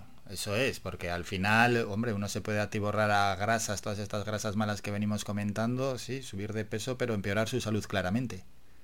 Es que eso es lo que me he encontrado muchas veces, ¿no? En consulta. El, que vienen, por ejemplo, con recomendaciones de algún gurú, por decirlo de alguna manera, que le han dado unas recomendaciones de, para aumentar de peso y al final te encuentras que has estado comiendo durante un tiempo prolongado, pues por ejemplo, eh, palmeras de chocolate, eh, además recomendado, o sea, puesto en un papel, eh, comer donuts, comer paquetes de papas, etcétera, etcétera. O sea, si tienes un aumento de calorías bestial, sí, pero al final se te va a acumular todo en la zona del flotador, como le llamamos, esas chichas que nadie quiere, eh, y, al final, pues, pues nada, al final terminas engordando en lugar de coger peso, que es lo, más sensato. Vamos, que encima no se corta, no es que tiene una pauta, que pues, nos podemos imaginar cómo es la pauta, que es que encima le recomiendan por escrito ese tipo de alimentos. Se lo pueden decir igual a, viva voz, oye, y de vez en cuando come esto. No, no, no, por escrito ya, vamos, es que es terrible en un gimnasio me he encontrado casos, por ejemplo, eh, yo yendo a entrenar y alguna persona que está allí entrenando y entre serie y serie o, algo así comerse una chocolatina. Chocolatina de estas de tipo... No, de estas proteicas. Sí, sí, no, de las proteicas, no, no, de, de, chocolatina al uso. Y tal, ¿no? Sí, sí. no es que así tengo más energía y no, no, pierdo peso, me lo han recomendado. Y se comen una caja entera de, de estas ambrosías o chocolatinas, ¿no? Eh, el problema que tiene esto es que al final te vas a hacer diabético posiblemente. El, aumento de, azúcar es constante en sangre. Sí es verdad que mientras estás haciendo ejercicio tienes un gasto, pero eh, el exceso de ese azúcar, si no estás quemándolo bien, si no estás eh, haciendo un, uso debido de esto, eh, pues al final pues tienes un aumento de, esos azúcares en sangre. Ya, es que en, en los gimnasios, bueno, hay determinados usuarios de gimnasios que es terrible esa obsesión que tienen por subir peso. Lo miden simplemente el peso. Antes pesaba 87, ahora peso 90. Y no, o sea, no utilizan ningún otro parámetro, ni la ganancia muscular, ni la pérdida de grasa, simplemente se basan en eso, en, el peso. Sí, eso no lo encontramos en los dos casos, tanto en la subida de peso como en la bajada, eh, que le dan importancia al peso, que al final es lo que menos importa. Lo que más importa es el porcentaje de grasa y el porcentaje de masa muscular. Si tú, por ejemplo, estás subiendo peso y lo estás bajando en grasa y aumentando en masa muscular, estupendo. Si estás bajando peso y estás bajando grasa y, manteniendo la masa muscular más o menos estable, estupendo. Pero si tienes todo lo contrario, al final es, es, un sinsentido. Al final lo que estás haciendo es enfermar, como tú has dicho hace un, hace un rato. Estás empeorando la situación, estás teniendo más tejido graso, al final pues más placa de ateroma, puedes tener, por ejemplo, diabetes, al final pues tienes un problema que, no se te va a manifestar ahora posiblemente, sino dentro de unos meses o de, un año. Eh, las analíticas de sangre son las que cantan al final.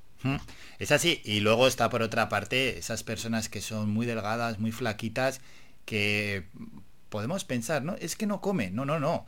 Hay ciudadanos que comen, comen bastante además, pero es que son, son delgados y en algunos casos bastante delgados es que te encuentras el mismo problema, ¿no? Las personas que quieren bajar peso y les cuesta horrores bajar peso y después las personas que quieren subir de peso y les cuesta horrores subir de peso. A veces viene la cantidad de comida que están comiendo, que a lo mejor no es la adecuada.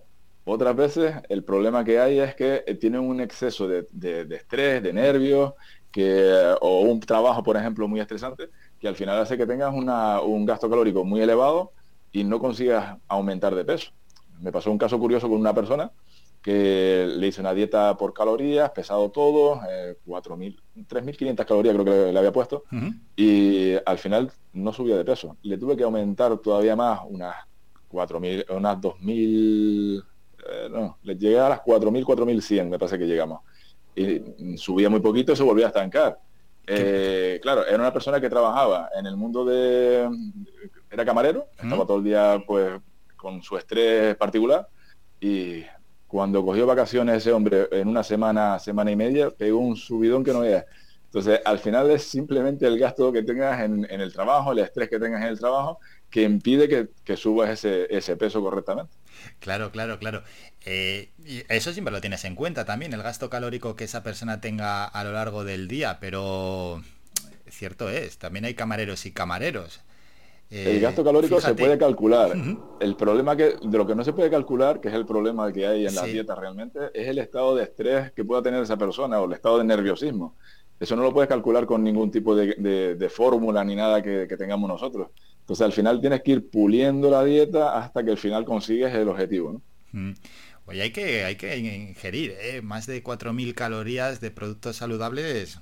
Son calorías y, es alimento, te quiero decir, que hay que comer y comer y comer.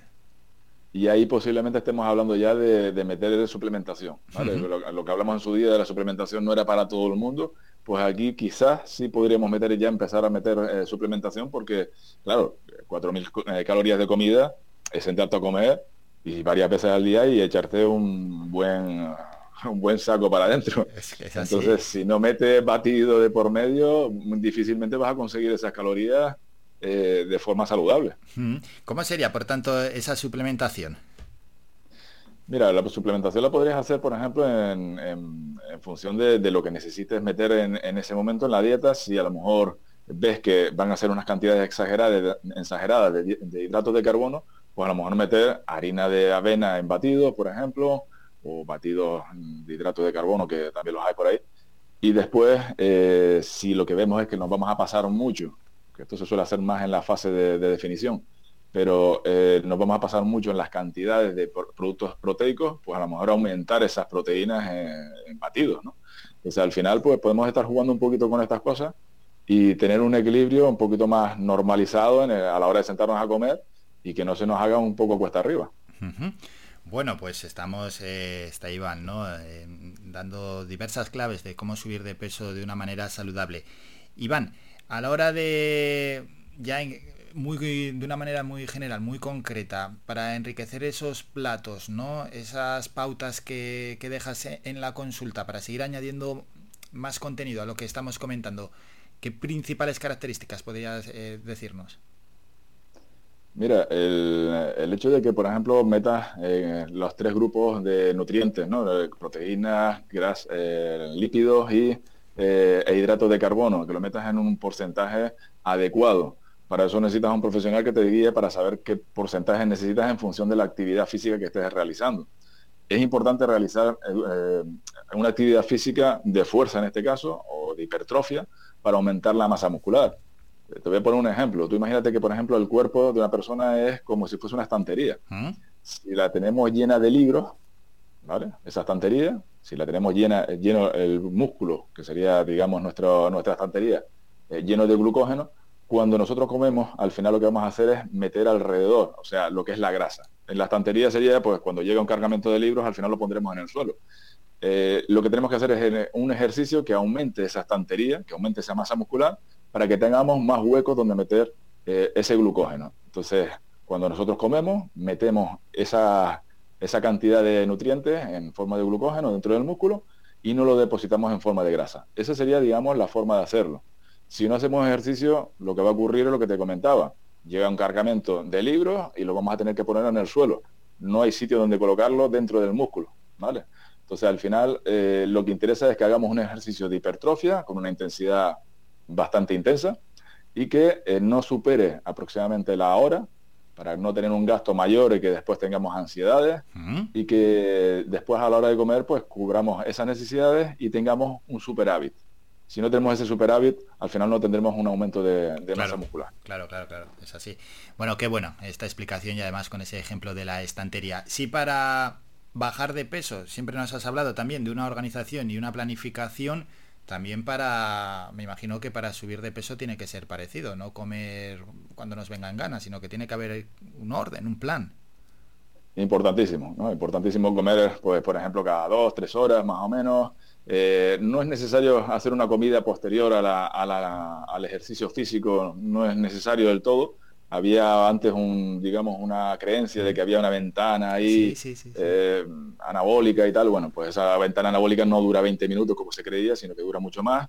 Con que hagamos un ejercicio a lo mejor a las 6 de la tarde y después nos pegamos una merienda cuando lleguemos a casa o cuando nos pongamos a cenar, cenemos las cantidades de calorías que necesitamos, al final cubrimos ese gasto que hemos, eh, gasta, que hemos hecho y damos ese superávit.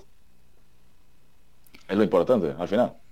Qué bueno también el, haber avanzado, ¿no? Y el haber derribado aquel conocimiento de la ventana que era, pues eso, 20 minutos, media hora, que... Y te veía todo el mundo comiendo en el, gimnasio. es verdad, o corriendo hacia casa a comer también, que no se había llevado las proteínas suficientes.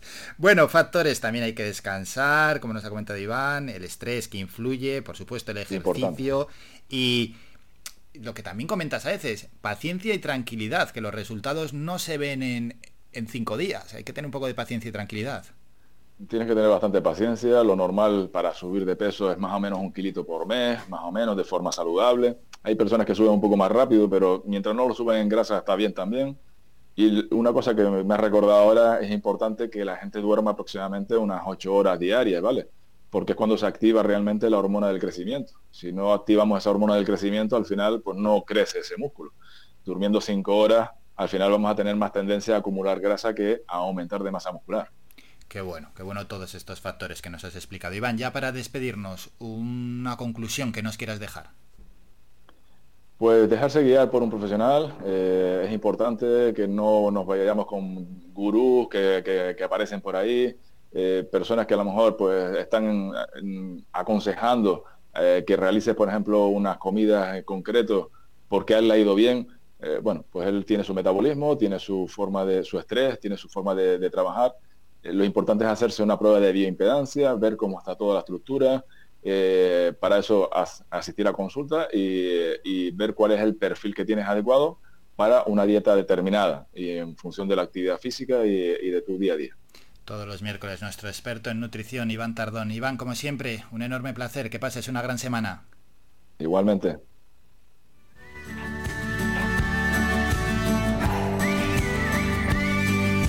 Bueno, qué bueno, ¿eh? Haber escuchado en la sección La Salud al Día todos los miércoles a nuestro experto en nutrición. Si algún oyente quiere preguntar algo en concreto a Iván, igual que al resto de nuestros colaboradores, como sucedió ayer con el abogado Pablo López, nos puede enviar un WhatsApp al 656 60 96 92 a modo de consulta, siempre que esté relacionado, lógicamente, en este caso con, con, la nutrición, y nosotros se lo hacemos llegar a Iván Tardón. 656 60 96 92. Bueno, dicho esto, nos vamos a ir a publicidad. A la vuelta, antes del boletín informativo, escucharemos música y tenemos que ir a la sección de Twitter que se nos ha quedado un poquito atrás y entre canción y canción iremos con la sección de Twitter. Escuchas Faikan Red de Emisoras. Somos gente, somos radio. La publicidad en radio no es tan cara como imaginas. Ahora, con el motivo del 35 aniversario de Radio Faikan, lanzamos múltiples ofertas. Solicita información al 928 70 75 25 o a través del email comercial arroba radiofaikan.com. 35 años, siendo tu compañía las 24 horas. Radio Faikan. Somos gente, somos radio. De lunes a viernes a la una de la tarde en Radio Faicán hablamos de salud con el doctor Vázquez. Te ofrece claves y consejos para una vida más saludable. Y todo el año, las 24 horas del día te atienden el teléfono 644 92 91 90. Recuerda 644 92 91 90. Para más información visita joseluisvázquez.es o escribe a info arroba joseluisvázquez.es. Estará encantado de atenderte. Y no lo olvides, Dextrosis con Demanosa y bayas de arándano te ayuda a combatir las infecciones del tracto urinario. En herbolarios y para farmacias pide Dextrosis y olvídate de las cistitis recurrentes.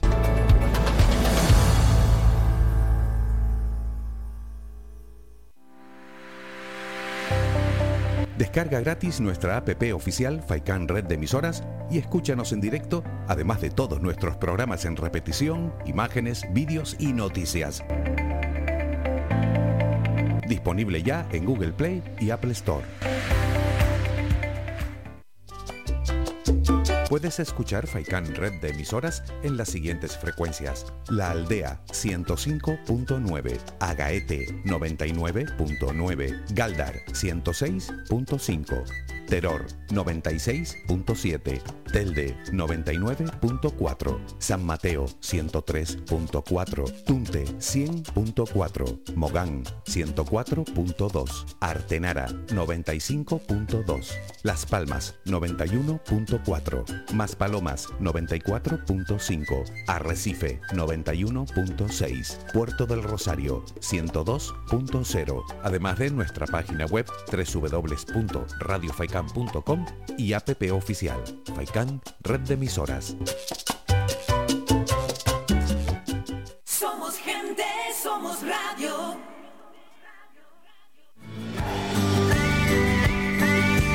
Escuchas Las Mañanas de Faicán con Álvaro Fernández.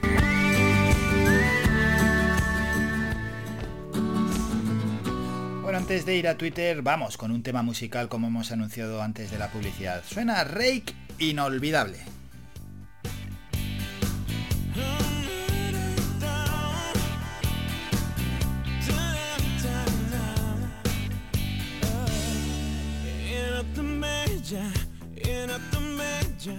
Que su mirada todavía me quema. Como quisiera poderla olvidar, pero se acerca y no lo puedo evitar. Porque cuando habla con sus ojos dice cosas que no puedo entender. Y se desnuda poco a poco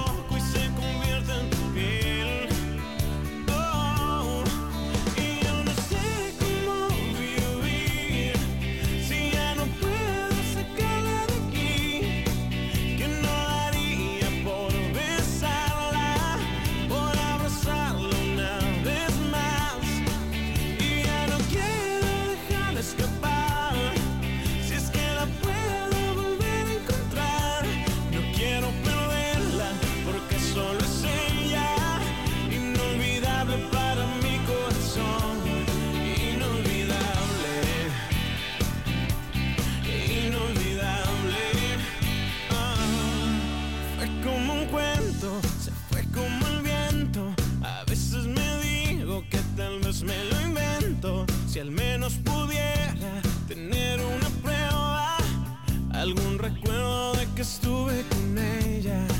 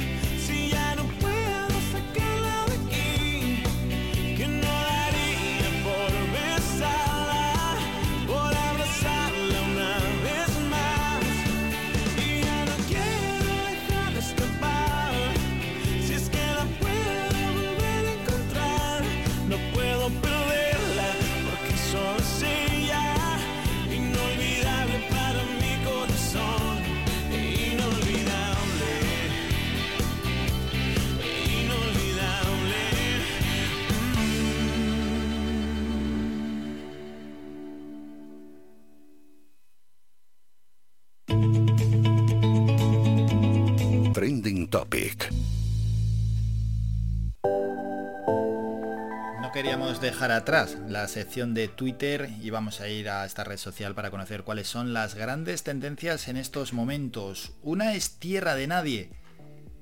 ¿Qué sabemos de todo esto? Tierra de Nadie, bueno, bueno, bueno, no conozco ya, qué perdido estoy de esto de supervivientes. ¿Sabemos algo de supervivientes? Nada, ¿no? Es que no estamos. no, no, no nos ha influido en todo el año supervivientes y estos realities no tenemos interés, ya que hay parte de los oyentes que tienen mucho interés, pero nos perdemos en ello. Día Mundial de los Océanos. Sobre esto sí que hay interés. Alianza Verde. Los océanos son fundamentales para la vida, son un pulmón del planeta y cubren más del 70% del territorio, albergando una parte importante de la, de la biodiversidad de la Tierra. Es importante garantizar su conservación. 8 de junio, Día Mundial de los Océanos. Más asuntos. Julio Jiménez también, muere el ciclista bulense Julio Jiménez a los 87 años de edad. Pues es uno de los grandes ciclistas ¿eh? en la historia de nuestro país y uno de los mejores escaladores. Dice la COPE ha fallecido a los 87 años Julio Jiménez tras sufrir un accidente de tráfico. El escalador abulense fue segundo en el Tour, ganó cinco etapas y se llevó tres veces el maillot de rey de la montaña. Descanse en paz, Julio Jiménez. Chuamení, el que se supone que será nuevo jugador del Real Madrid, estaría hecho. Fabricio Romano, que suele acertar bastante en los fichajes, dice que el contrato es hasta 2027 por el Real Madrid. 80 millones de euros fijos que paga el Real Madrid al Mónaco, más 20 en variables, que los va a pagar sí o sí. Eso es, bueno, pues para aplazar un poquito el pago. Serían 100 millones por este jugador, Chouameni. Otro asunto, EBAU, Canarias Radio, un periodista, se encuentra en el aula de Guajara, en la Universidad de La Laguna, para asistir al inicio de la EBAU en Canarias. Hemos hablado con Antonio Adelfo, coordinador de las pruebas de acceso y con varios alumnos que comparten los nervios previos a los exámenes y tanto que nervios. Hoy comienzan los exámenes de la evaluación de bachillerato para el acceso a la universidad. Un total de 5.582 estudiantes se examinan de la EBAU en la Universidad de Las Palmas de Gran Canaria, mientras que 5.294 estudiantes hacen la prueba en la Universidad de La Laguna. Y dos apuntes más. Uno es Joker.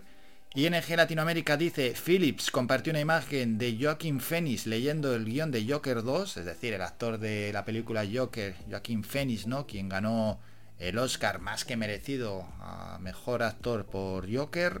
Están trabajando ya, se supone, en Joker 2.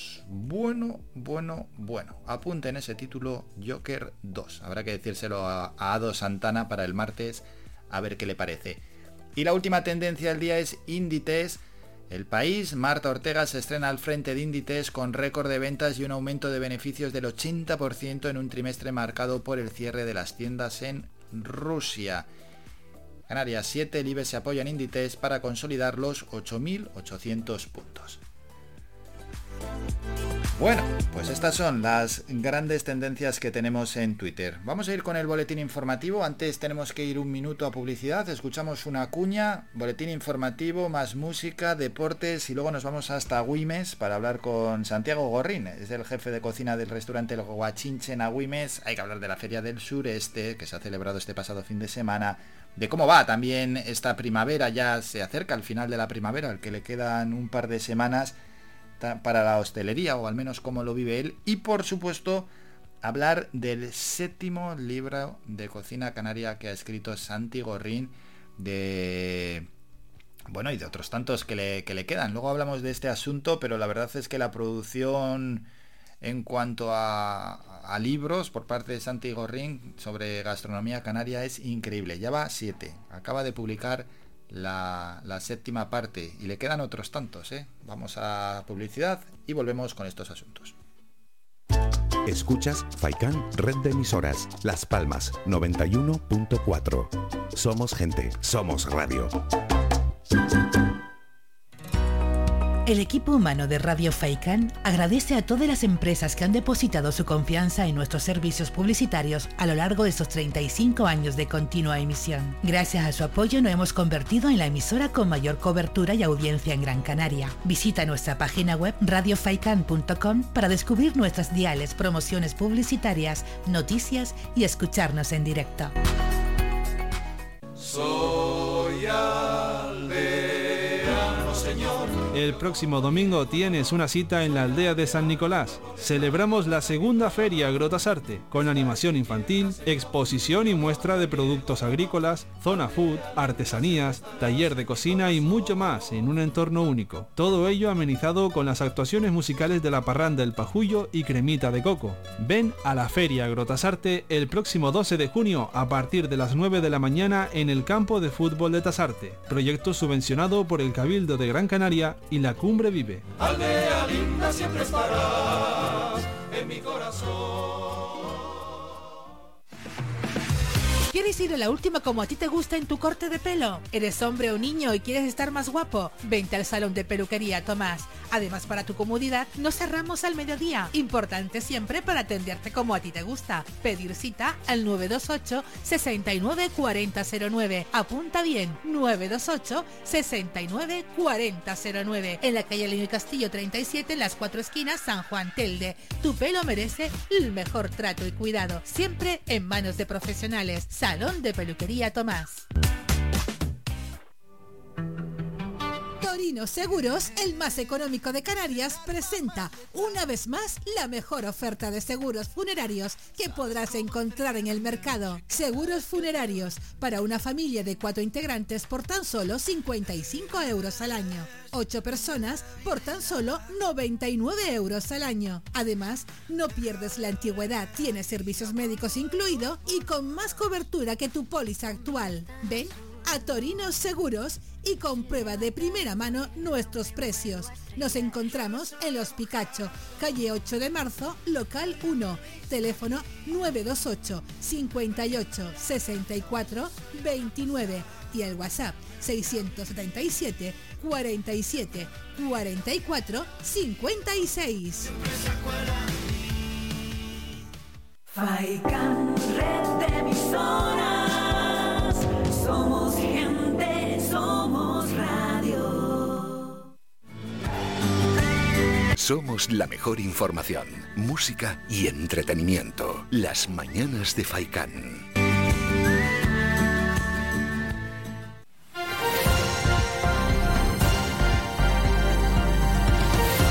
Noticias.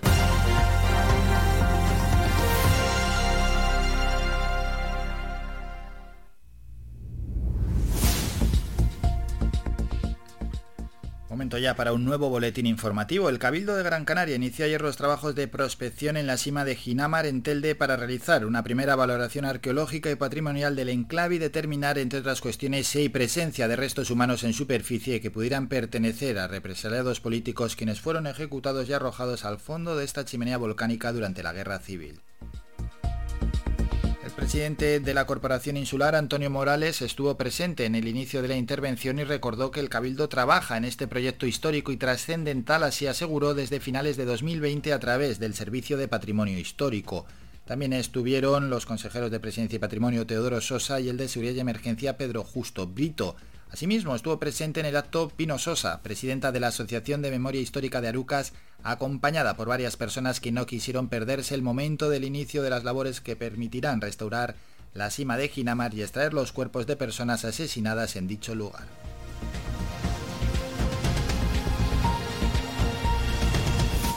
Con la información de nuestros municipios. En Mogán, hasta el próximo 14 de junio se pueden presentar las solicitudes para participar en los procedimientos de selección de 30 plazas de empleo indefinido para prestar los servicios de temporada en las playas Las Marañuelas, Costa Alegre, El Perchel, Patalavaca, Acuamarina, El Cura, Taurito y Mogán. El Ayuntamiento de Mogán gestiona estos servicios de forma directa a través de la mercantil municipal Mogán Gestión Municipal desde su aprobación en sesión plenaria el 13 de mayo.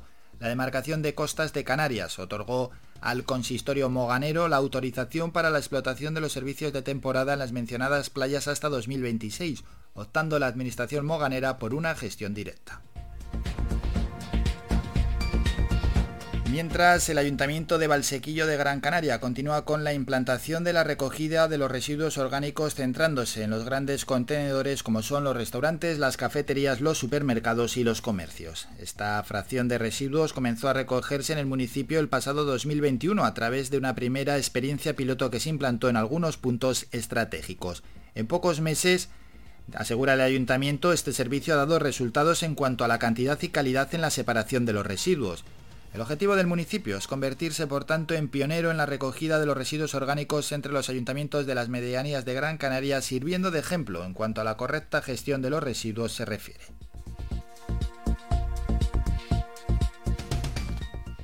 Bueno, y entre tanto, la alcaldesa de Telde, Carmen Hernández, y el edil de seguridad Agustín Arencibia mantuvieron una reunión con el alcalde de Valsequillo, Francisco Ata, para estudiar vías de cooperación y coordinación entre ambas administraciones, tanto en el presente como en el futuro, con el objetivo de optimizar recursos en los barrios que comparten territorio, como es el caso de San Roque, Tecén y Arenales.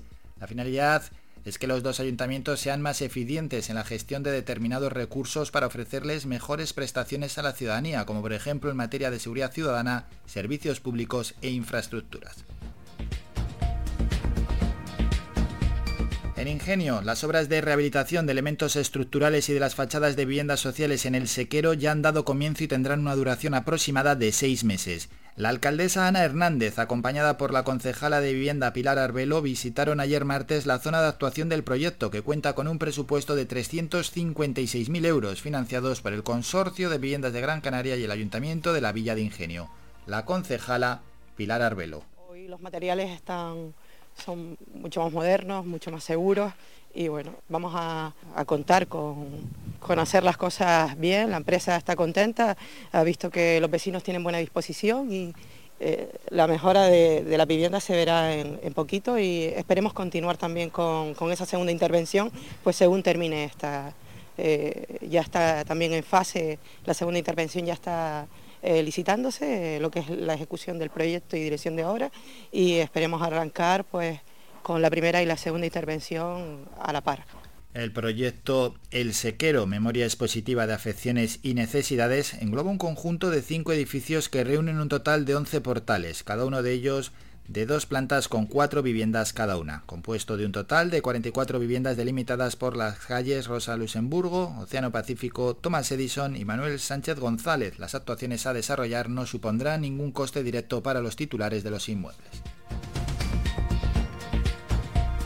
Y el último apunte, el Instituto Municipal de Deportes del Ayuntamiento de Las Palmas de Gran Canaria continúa incrementando sus infraestructuras y recursos digitales, habilitando su nuevo portal de transparencia en el que se facilita la consulta de información con una mayor accesibilidad y actualización de contenidos. Tras el desarrollo de su página web, el organismo municipal ha dado nuevo paso con la creación de un nuevo sitio, es decir, deporteslaspalmasgc.com barra transparencia. Aseguran que refuerza de esta manera aspectos de consulta que se le facilitan a la ciudadanía. De esta forma, por tanto, la ciudadanía podría conocer con mayor detalle información relativa a la, manera, a la materia organizativa del personal de libre nombramiento o de la propia institución. Terminamos con la información más cercana, regresamos a las 11 con un nuevo boletín informativo. Descarga gratis nuestra APP oficial Faikan Red de Emisoras y escúchanos en directo, además de todos nuestros programas en repetición, imágenes, vídeos y noticias. Disponible ya en Google Play y Apple Store. Y antes de la información deportiva, Lérica, Mau y Ricky, hijos contigo. cada vez que te veo simpática, aunque por dentro tambalea. Ay, niña, lo que te haría, tú eres una barbaría. Conmigo nada te faltaría, aquí ya. Que yo quiero tener hijos contigo,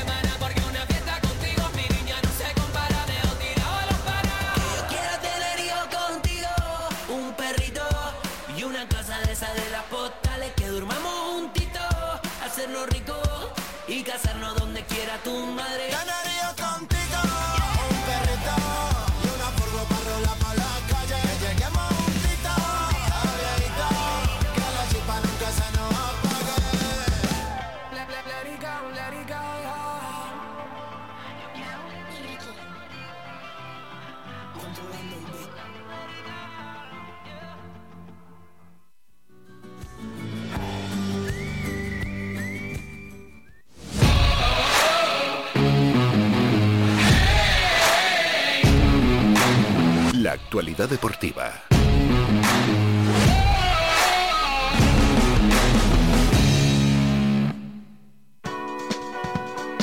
Esos breves apuntes deportivos siempre a estas horas en las mañanas de Faikán. Recordamos que a las 2 de la tarde llega Manolo Morales con Faikán Deportivo. De lunes a viernes, Manolo Morales con Faikán Deportivo. Esta última semana y luego ya Manolo se toma un descansito hasta que vuelvan las competiciones deportivas. Ayer en fútbol, en la Copa del Mundo, en la clasificación para el Mundial en la cuarta fase, Australia ganó 1-2 a los Emiratos Árabes Unidos.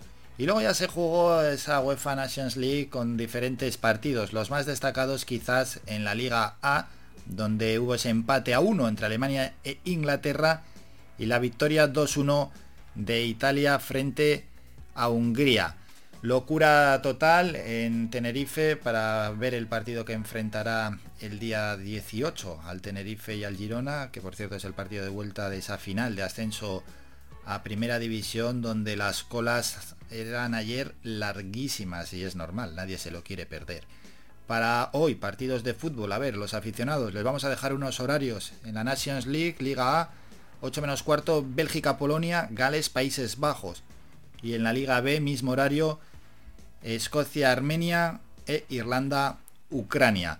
Vamos con la Liga Endesa de Baloncesto. Tenemos lo siguiente. Hoy a las 8 de la tarde se juega un partido de la semifinal que enfrenta al Juventud y al Barcelona. 8 de la tarde, Juventud Barcelona, recordamos que van empate 1 en la eliminatoria, es el tercer partido y tercer partido ayer es el que jugó el Real Madrid y el Vasconia, se jugó se jugó en Vitoria con victoria blanca 77-85, 3-0 ya en la eliminatoria, por tanto el Real Madrid a la espera de que su entrenador Pablo Lasso siga mejorando de ese infarto que sufrió, ya es el primer finalista de la Liga Endesa. Y a los aficionados al voleibol les vamos a recordar que hoy juega la selección femenina en el Golden European League. A las 7 se miden a Bosnia-Herzegovina. Y dicho esto, vamos con varios apuntes locales que al final es lo que más nos interesa. Eh, nos informan desde el Club Baloncesto Telde éxito de organización y participación en el Campeonato de Canarias de Baloncesto Mini Básquet celebrado en Telde e Ingenio el pasado fin de semana. Exitoso el Campeonato de Canarias Mini Básquet celebrado este fin de semana en categorías femenina y masculina en la ciudad de Telde y en el municipio de Ingenio. Tras varios días de intensa competición en los tres pabellones que el Club Baloncesto Telde preparó para el evento en los municipios de Telde e Ingenio, luego llegó ya la entrega de trofeos en donde estuvieron presentes diferentes autoridades. Bueno, pues nos alegramos por ello, por este éxito, por la felicidad que tienen desde el Club Baloncesto Telde, por lo bien que ha salido este Campeonato de Canarias de Baloncesto Mini Basket. Mario Torres, que es por cierto la persona que nos ha hecho llegar esta información, el vicepresidente del Club Baloncesto, que ofició de maestro de ceremonias, rememoró los 50 años de historia y el presente y futuro del club y agradeció a los patrocinadores su colaboración y a los representantes institucionales su implicación con el Club Baloncesto Telde y con ese campeonato. Pues larga vida para el Club Baloncesto Telde y enhorabuena por la organización de este campeonato.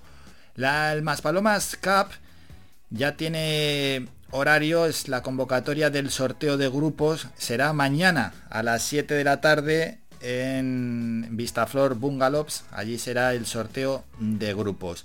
Y el último apunte de deporte local es que el alcalde de Guía recibió ayer al atleta Manu Luján antes de su partida a Italia al Campeonato de Europa de Carrera de Obstáculos. Manu, mucha suerte. Bueno, Pedro Rodríguez recibió ayer en las casas consistoriales al atleta guiense Manu Luján, justo antes de su partida para participar en el Campeonato de Europa de Carreras de Obstáculos que se va a celebrar en Italia del 9 al 12 de junio. El primer edil guiense aprovechó este encuentro para desearle los mayores éxitos en esta prueba tan importante a la que ahora se enfrenta y felicitarle además por los grandes logros conseguidos a lo largo de estos últimos años en este deporte. Manu Luján se encuentra ahora mismo en el top 20 de corredores europeos de esta modalidad deportiva y el pasado mes de mayo logró el séptimo puesto del Campeonato de España celebrado en Castellón, siendo además el primer canario clasificado en esta competición. Ha sido también el primer español clasificado en el campeonato celebrado en Polonia en 2019, subcampeón de España en 2021 en Asturias y subcampeón de Canarias. Y a partir de mañana intentará la hazaña de subir al podio en el campeonato que se celebra en Val di Fiemme, en la provincia de Trentino, en el norte de Italia, en los Montes Dolomitas. Bueno, suerte para nuestro deportista guiense, Manu Luján, suerte allí en tierras italianas. Y una vez hecho este repaso a la información deportiva, volvemos a recordar hoy a las 2 de la tarde Faicán Deportivo con Manolo Morales, donde vienen con toda la información deportiva, pero principalmente esta semana analizando, ¿no? La derrota de la Unión Deportiva Las Palmas en esa clasificatoria en ese playoff frente al Tenerife y ya con vistas puestas a la próxima temporada y esperando mañana escuchar al presidente de la Unión Deportiva Las Palmas, Miguel Ángel Ramírez, que en rueda de prensa pues dará su opinión sobre esta temporada y seguramente dejará las primeras pinceladas de cómo será o cómo quieren que sea la temporada 2022-2023. Una vez dicho esto, tenemos que parar otro minuto, nos vamos a publicidad y a la vuelta hablamos ya con Santi Gorrín, el jefe de cocina del restaurante El Guachinche en Agüimes, y hay que hablar de varios asuntos, de hostelería, de cómo va, de cómo está la situación, de la Feria del Sureste que se celebró este pasado fin de semana y por supuesto del séptimo libro de cocina canaria que ha escrito ya Santiago Gorrín. Hacemos otro descanso, vamos a ir a publicidad, no se vayan, volvemos en breve. Faikán, red de emisoras. Somos gente, somos radio.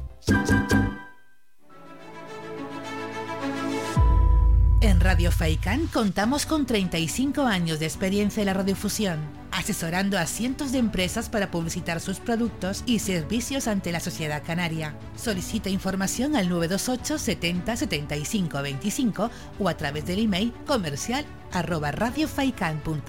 Además, puedes consultar nuestras promociones en la página web radiofaikan.com.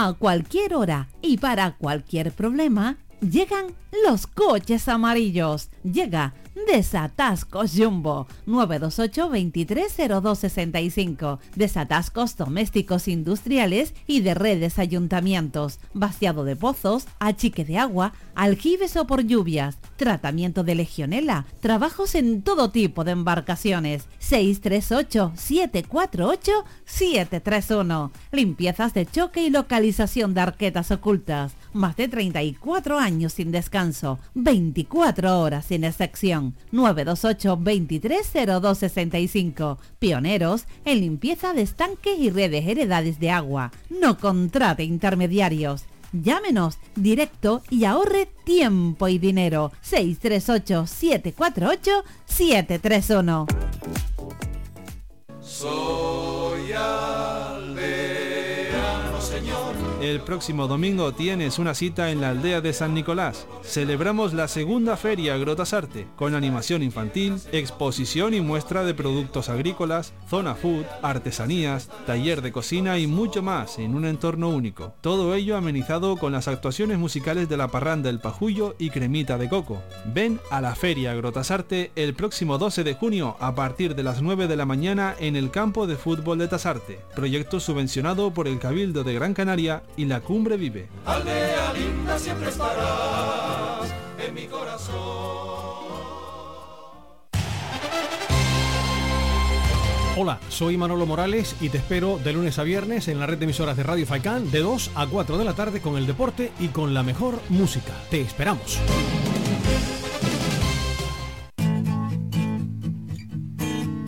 Somos música.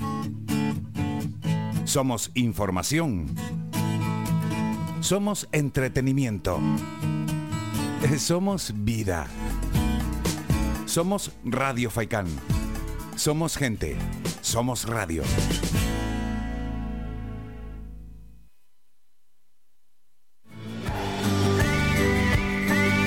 Escuchas Las Mañanas de Faicán con Álvaro Fernández.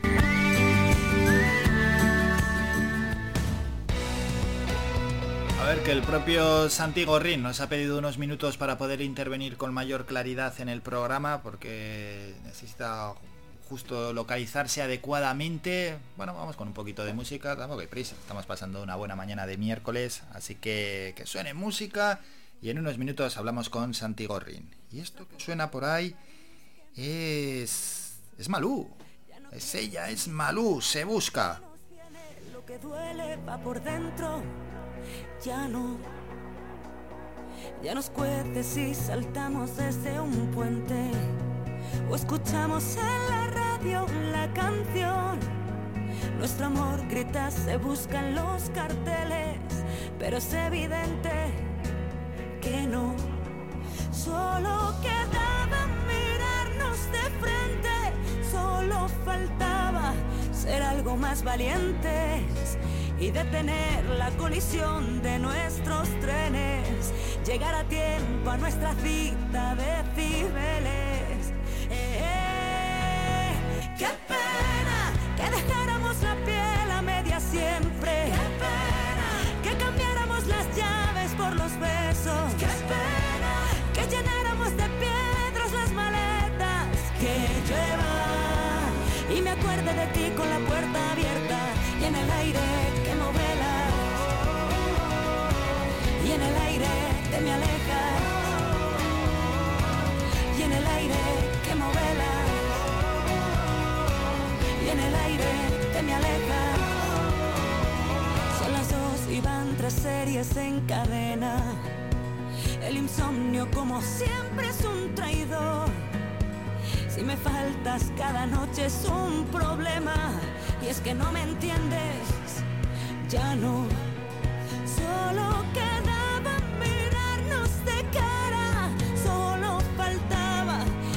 algo más valientes y detener la colisión de nuestros trenes.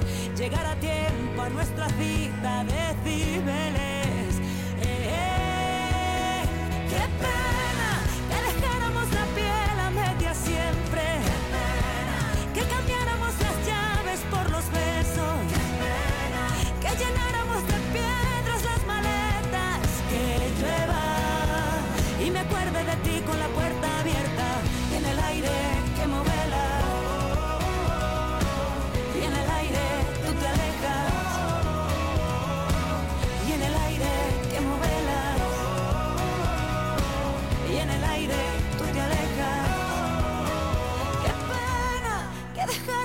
piel a media siempre. Que cambiáramos las llaves por los besos. Que llenáramos de piedras las maletas. Que llueva. Y me acuerdo de ti con la puerta abierta.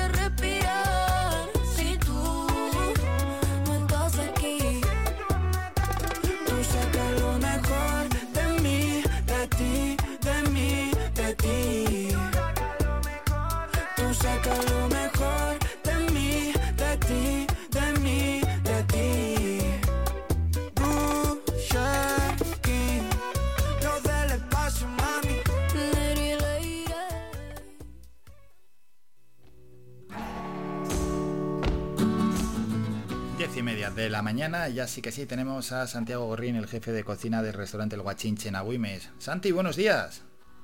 ¿Qué tal? Buenos días, querido amigo Álvaro. Realmente bien. Bueno, antes de hablar de muchos asuntos que tenemos pendientes, mmm, quería preguntarte por la Feria del Sureste que se ha celebrado este pasado fin de semana con un éxito de público brutal y donde estuviste participando. ¿Cómo se dio la cosa? Pues la verdad que bastante bien, muy sorprendido porque no te cuento que me tocó hacer show cooking coincidiendo con el partido de, del derby de fútbol y la verdad que me, me sorprendió que estuviera todo lleno. Ya, Muy es bien. que el, el horario ya de por sí, bueno, uno tiene una planificación, le dan un horario y cuando ve que le cuadra con el partido de fútbol dice, vaya, vaya. Pero sí, hombre, el partido de fútbol al final quita, claro, es claro que quita gente. Claro, y das de cuenta que es un acontecimiento realmente histórico y, esperábamos prácticamente estar en familia y me sorprendió que, era, que bueno, de donde se celebró el escenario de show cooking, que es una plaza, estuviera realmente lleno.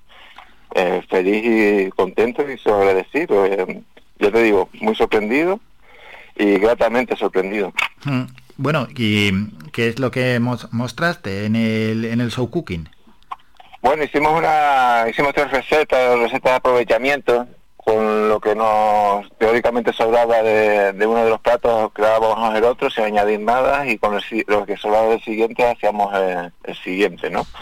Eh, hicimos ife con acebuchinas y, y polines, los polines son los plátanos verdes, con los plátanos, con que nos sobró de los plátanos que eran las cáscaras, hicimos unas hirachas de, de polines, y, y- con lo que nos sobró de la carne hicimos unos hombros de, de cochino negro eh, con un quesito con un quesito de, de la zona de, de, cardón y con lo que nos sobró del quesito pues hicimos un, un con bañado en, en guarapo Eso sí que es cocina de aprovechamiento 100%. Hombre, por supuesto, la cocina canaria si algo tiene, que es una cocina sostenible, no solo porque utiliza el kilómetro cero y son, son los que mantienen el paisaje, sino que, que es una cocina de aprovechamiento y, y que viene bien en estos tiempos porque no se tira absolutamente nada, ni cocina ni restaurante no tiramos nada. Bueno, y la feria... Ni las cáscaras, ahí está. ¿La feria en sí qué te pareció?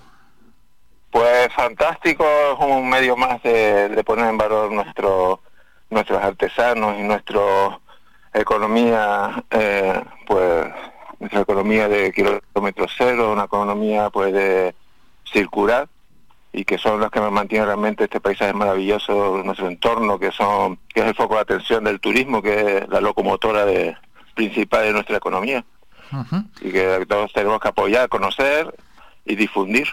Eso es, conocer y, difundir, sobre todo hay que, hay que difundir y en esa tarea estás. Luego vamos a hablar, por cierto, también de ya del séptimo libro de la gastronomía canaria que, que, has, que has creado, ¿no? De los 18 que tienes pensado hacer, pero bueno, era, era lógico hablar de uno de los grandes acontecimientos que se produjeron en nuestra isla en este pasado fin de semana, como fue la Feria del Sureste, con 150 puestos, con diversas actividades con Show Cooking, donde Santi, bueno, también fueron pasando por allí otros cocineros y otros expertos, ¿verdad? Mostrando cada uno sus conocimientos o lo que quisieron mostrar al, al público. Sí, ya te digo, eh, yo personalmente, tú sabes que yo soy afición, una, un amante de nuestra gastronomía como parte del patrimonio cultural de los canarios y, y sí de menos que, bueno, que los, mismos compañeros pues yo eh, más nuestro patrimonio, pero bueno, cada uno difunde dentro de sus capacidades y sobre todo feliz y satisfecho de que la gente se vaya poco a poco acercando y, y claro, y que vaya poco a poco adquiriendo su conocimiento porque difícilmente se puede defender lo que no se conoce. Sí, si prácticamente imposible. nuestro patrimonio gastronómico, yo diría yo que nos sentiríamos todos muy orgullosos de, de lo que tenemos, porque la gastronomía canaria es extensa, variada, pero de la misma medida eh, la gran desconocida. Por desgracia, pagamos a cualquiera en la calle, da igual la edad, lo puedes pagar de 40, de 8 años, lo pares y le preguntas por platos canarios, y después del cuarto, después de nombrar la, la, la garbanzada, el gofio y las papas, empezamos a patinar. Sin embargo, cualquier persona la para, le pregunta para la gastronomía italiana, y bueno, tienes conversación para ese día, para esa noche y para el día siguiente. Es triste. Cierto es, cierto es. Claro, y, no pero más triste es, más triste es, Santi, los que encima valoran de manera negativa la gastronomía canaria y no la conocen. efectivamente, muy triste. Pero pues... bueno, es lo que pasa. La ignorancia es atrevida y somos fáciles de juzgar porque es una economía, es una sociedad que vive el momento que que hacemos pick and flam desde lo poco que conocemos porque todos queremos resaltar, pero y todos queremos ser techo, nadie quiere empezar por, por la cimentación y es un gran problema, un mismo compañero, una persona que, que va, que tiene un gran futuro, está empezando la cocina, hablaba, hacía un show cooking y presentaba un ceviche ¿Mm? y claro, la presentadora difícilmente podía encajar el tema con, con la con la feria y lo hizo por la medio del producto, hablando del producto y tal. Y es una pena, porque si conociera un poquito la gastronomía canaria y empezar por los cimientos, no por el techo, no que resaltar, tener un poquito más de cultura y empezar por la cultura propia, la cultura que habla de sí mismo, pues él mismo podría haber dicho, bueno, el ceviche sí, estupendo. Hay un país, Perú, que es su plato nacional, que el 28 de junio celebra el plato nacional, tiene un día nacional, pero los canarios ya cocinábamos con limones y naranjas 150 años antes de que llegara el primer limón a Perú. Fíjate tú. Ya, no, está bien que en, que en, en, los show cookings y en estas exhibiciones y muestras por lo menos tiene que haber alguien allí que, que lo explique de esta manera, porque al final, bueno, pues estamos viendo a una persona cocinar, uff, hombre, tiene que haber una explicación, pero para verlo cocinar... Álvaro, las espumitas, la, las tejitas y todo eso que que, que es lo que nos deslumbra ahora mismo en esta sociedad a nivel gastronómico. Eso coge el móvil en media hora está puesto al día. Eso es. Y es Tienes todos los vídeos que, bueno, que, quieras. Efectivamente, y no habla de nadie. Una cocina que no habla de nadie. No te identifica a ti, no habla de tu madre, de tu familia, mm. de quién eres, a dónde vas, lo que fue tu gente. no identifica nada. Y esa cocina, a ver dentro de 20 años dónde está. La nuestra, la que habla de nosotros, de nuestra familia, de nuestros vecinos, lleva como mínimo 500 años con nosotros. Y hay platos de 2000 años. Eso es. Y, Y bueno, esa es la que ignoramos. y, y de eso hay que hablar. De La eso, de eso vamos a hablar, del séptimo libro de la No, gastronomía canaria y que, que lo has basado en el recetario de Doña Luisa. Bueno, séptimo libro ya, Santi. Esto es una producción increíble, vas a un ritmo buenísimo. Bueno, mi mujer me va a matar. Estoy ya empezando a escribir el 19. el Que tenga 19, el séptimo publicado. Que tenga paciencia. Y estamos ahí. Pero bueno, es la pasión que nos mueve a uno, que nos motiva. Hmm. Y que vamos intentando dar herramientas a la gente, que, que la gente si quiere acercarse a su cultura, tenga por lo menos herramientas, que ya sea una opción personal. Eh, me acerco o no me acerco, ya es cosa mía, pero por lo menos que haya herramientas, porque de espumitas y, y de de todas esas tonterías, bueno, tonterías no, cada uno se gana y hace lo- que quiera, ¿no? Con su, Sí, sí, su sí, vida con su- su forma de su- cocinar y todo eso, sí. eh, Pero de eso Esta nueva cocina, eso es. Mm, Eso este es séptimo libro, quieras, ¿en qué te has centrado, Santi? Pues eh, bueno, estamos ahí en parte del proyecto de ligar todo lo que es la gastronomía de, de las macaronesias, ¿no? ¿Mm? Y en este caso, pues hemos, mm, siempre como base recetario de mi madre, pues hablamos de, bueno, lo que tenemos en común, el recetario que tenemos en común eh, en las islas de Cabo Verde con las Islas Canarias, ¿no? Y hablar de la comida es hablar de nosotros, es hablar de la gente, entonces también hay una parte de historia que nos une, porque poca gente, incluso los caboverdianos, desconoce que los primeros habitantes de esas islas eran no solo portugueses, sino sus esclavos de origen guanche. Por eso uno de sus platos de subsistencia, que se ha mantenido por estos siglos y, y forma parte de su identidad, es el gofio, que ellos lo llaman camoca. Y por eso el libro se llama Yo digo gofio y tú dices camoca. Y a partir de ahí hay un montón de lazos ¿no? de unión, sobre todo en esta isla de Gran Canaria, como Tenerife y La Palma, que está muy unida culturalmente y, y a lo largo de la historia porque poca gente sabe que hasta 1640 el 85% del comercio que llegaba a Cabo Verde era era canario incluso cambió las costumbres canarias no en esa época la- incluso las dotes las dotes se recibían en mercancías para poderlas vender en Cabo Verde. Y bueno hablamos de todo un poco lo que nos une porque somos lo que comemos no no solamente son recetas sino habrá La explicación, eso es, claro. habla de nosotros Sí, sí, sí, sí. Además eh, vas explicando también, aparte de, de cómo es la receta, ¿no? Los ingredientes, los productos, cómo se prepara, también esta Sí, explicación la histórica que es seguimos el mismo importante. formulario. La receta seguimos el mismo formulario, utilizamos las palabras antiguas, luego hay un glosario que las explica, eh, ingredientes, la forma de, de hacerlo, el origen de la receta, el truquito que tenía mi madre, ese, porque yo te digo, toda- todos los libros están ligados, intentamos que sea parte de un proyecto y que al final sea una, una pequeña colección. Hmm. Y nada, darle herramientas, dar herramientas a la gente para que se acerque a su patrimonio. E intentar incentivar que todo el mundo, se, si tiene la posibilidad, que sea afortunado, tenga su abuela, su bisabuela o esas madres antiguas, pues que le tire del delantar y que le pregunte, le pregunte por su cocina y ya verá que si, si le explica algún plato, también le explicará alguna anécdota. Segurísimo. Eh, es imposible Porque cada per- la comida de, de nuestra historia, ya sea familiar o con ciudadanas. No, hombre, que cada persona tiene, los que tienen una trayectoria, ¿no? En la cocina, aunque sea en una cocina casera, de su propia casa, cada uno tiene sus truquillos y sus formas de cocinar.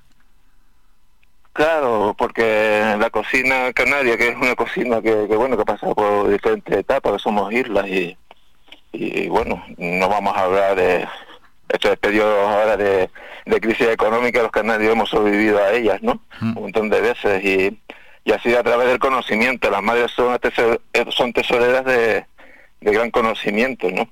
Un conocimiento que no está en internet. Y como digo yo, intentemos por lo menos una vez al mes olvidarnos del dichoso móvil, reunirnos en la mesa y, y que sea a través de un guiso y un guiso seguramente hablará de- del pasado, pero también cimenta cositas del futuro, porque volverán los recuerdos años posteriores en que recordemos cuando nos sentamos en esa mesa y de lo que hablamos. Y qué importante es aparcar un poquito también eso es, el teléfono móvil cuando estamos comiendo. Claro, por desgracia todos conocemos más de las que, que de nuestro hermano, nuestro primo. eh, es triste. Que sí, sí, y lo que estás comentando de, comida de otros lugares, vamos, lo tenemos ya tan tan tan asimilado que, pues, que podemos hablar de ello con total normalidad y a veces pasa desapercibido como que bueno, como que es comida nuestra y para nada es comida nuestra. Mm, El libro, yo digo Gofio, tú dices Camoca, ¿dónde se puede encontrar, Santi, para el que quiera acercarse al libro? Bueno, el que lo quiera adquirir y tenerlo en propiedad, pues en el restaurante lo puede adquirir. Si tiene un poquito de paciencia y tiempo, pues lo estamos empezando a donar a las bibliotecas municipales. Ya entregamos unos ejemplares a, al Ayuntamiento de Rosario y, y haremos lo mismo con el resto de, los ayuntamientos que muestren interés y, que y que nos den la oportunidad de, de donar estos libros a, a los ciudadanos, a, los que son realmente los propietarios de estas recetas, que son que es el pueblo canario. Cuando digo canario, sabes perfectamente a lo que me refiero a todo aquel que, se, que defiende, se, siente- se identifica con esta tierra, no necesariamente tiene que haber nacido aquí, porque si tenemos la fortuna los canarios que nacemos donde queremos.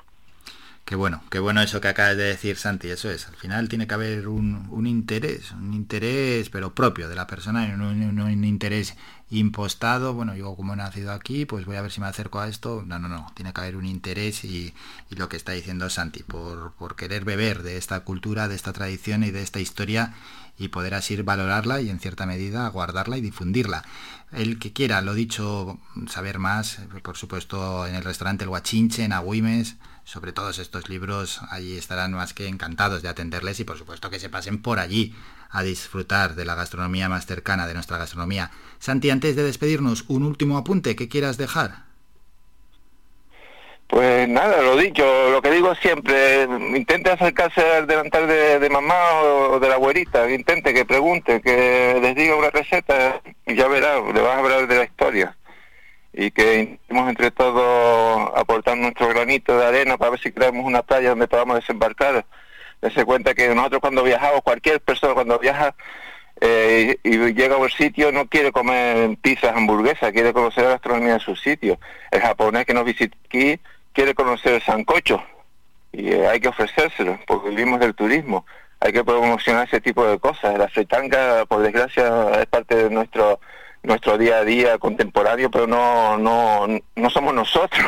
Ya, ya, ya, ¿sabes? ya. La Que aparte de la las, croqueta, las- los churros de pescado no somos nosotros, no, no, habrá en nosotros. Eso lo consigue en cualquier sitio. Un alemán en, la en su misma sí, calle sí. donde él vive tiene seis o siete hamburgueserías, seis o siete pizzerías y, De este tema, de este tema habrá que hablar un día, no Santi, porque no hay una, no, no, no hay una gran oferta clara para el turista, turista venga de cualquier Bueno, parte del mundo o de, la, o de la península para encontrar eh, lo que es la gastronomía canaria, porque sí, papas arrogadas donde quieras, pero hay más. No, y después que cada uno int- intenta hacer lo, lo que puede, pero por desgracia con pocos conocimientos, porque los conocimientos, está- ya te digo, estamos interesados en otras cosas. Y es una pena. El otro día fui a una isla, no la voy a nombrar.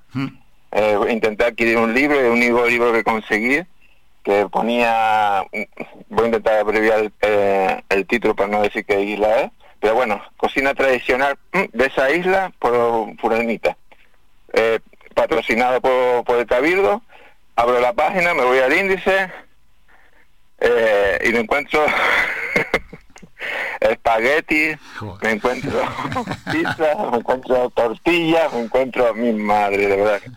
Eh, para la gente que intentamos mantener viva nuestro patrimonio, aunque sea eh, con buenas intenciones, pero mi madre me dolió como si me hubiesen apuñalado. Normal. Sinceramente. Y seguramente lo estaban haciendo tanto el cabildo, tanto como la cocinera, tanto todo el mundo que está implicado en ese libro, lo intentarían hacer de la mejor forma posible, pero Ya, pero bueno, también hay un gasto de dinero público y hay que hacerlo atendiendo a lo que es la realidad de la gastronomía de la zona, no poner lo que no es. está mal orientada, es que ese es el gran problema, que nosotros, por desgracia, tú vas a, comer, a pedir, te digo, vas a Tenerife y a comerte una carne fiesta y te sirven raso, que es gallego, te sirven carne frita, pero no te sirven carne fiesta.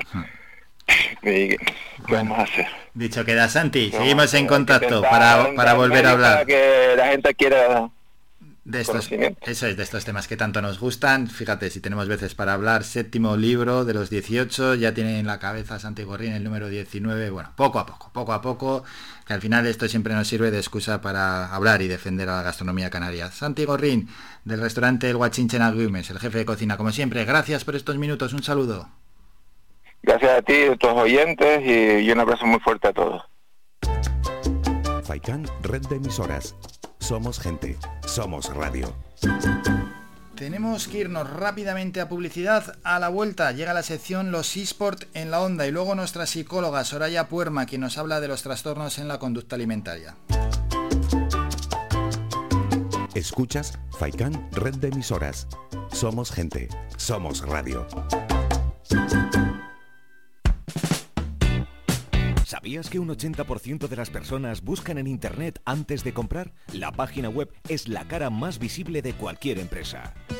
¿Aún no tienes? ¿Tienes pero quieres renovarla? No te equivoques. Pon tu proyecto en manos de profesionales y destaca sobre la competencia. En Canary Bytes diseñamos todo tipo de páginas web y aumentamos la visibilidad de tu negocio. Contáctenos en el teléfono 681 071 076 o visite nuestra página web canarybytes.com. Ven al Guachinche en Agüimes. Disfruta de la terraza más grande del este de Gran Canaria, abierto de miércoles a domingo. El Guachinche en Agüimes, junto a la piscina municipal. Si aún no has probado nuestro bichillo lagunero, no tienes perdón de Dios. Especialistas en gastronomía antigua canaria. Ven al Guachinche a conocer el patrimonio canario a través de las recetas de Doña Luisa. Costillas con piña, papas negras, atún de romería y muchas deliciosas recetas más. Teléfonos para reservas 626 20 18 72. Recuerda, ahora el Guachinche en Agüimes, junto a la piscina municipal. Disfruta de lo nuestro. Calidad, servicio y buen precio definen el restaurante Perico Junior, ubicado en primera línea del mar en Playa del Hombre, en Telde. Cuenta con una oferta gastronómica con variados y exquisitos platos. Restaurante Perico Junior les ofrece sus servicios de martes a domingo de 1 a 6 de la tarde, cerrando sus puertas los lunes. Restaurante Perico Junior, lo mejor del mar. ¿Eres propietario de una vivienda vacía? Desde Visocan te damos las máximas garantías de alquiler seguro. Con el programa Vivienda Vacía de Canarias gestionamos tu propiedad en régimen de alquiler, con todos los avales que te aseguran un arrendamiento solvente y fijo y la garantía de una empresa pública. Entra en programa viviendavacía.visocan.es e infórmate. Un programa impulsado por Visocan y la Consejería de Vivienda del Gobierno de Canarias. Faikán Red de Emisoras, emitiendo desde Gran Canaria, Lanzarote y Fuerteventura para el mundo. Escúchanos en internet www.radiofaikan.com. Somos gente, somos radio.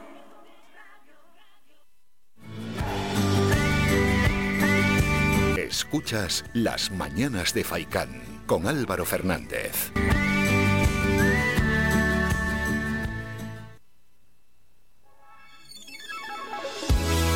Los esports en la onda.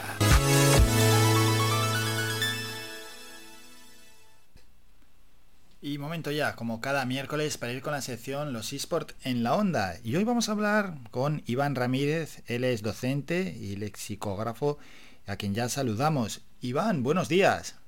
Buenos días. Bueno, Iván, tenemos que hablar del léxico en los videojuegos, profundizar sobre ello, sus características, su evolución, cómo nos está influyendo también en el, en el lenguaje. Te he presentado como docente y lexicógrafo. Algunos se estarán preguntando, ¿lexicógrafo? ¿Eso qué es exactamente? ¿Cómo uno llega a especializarse?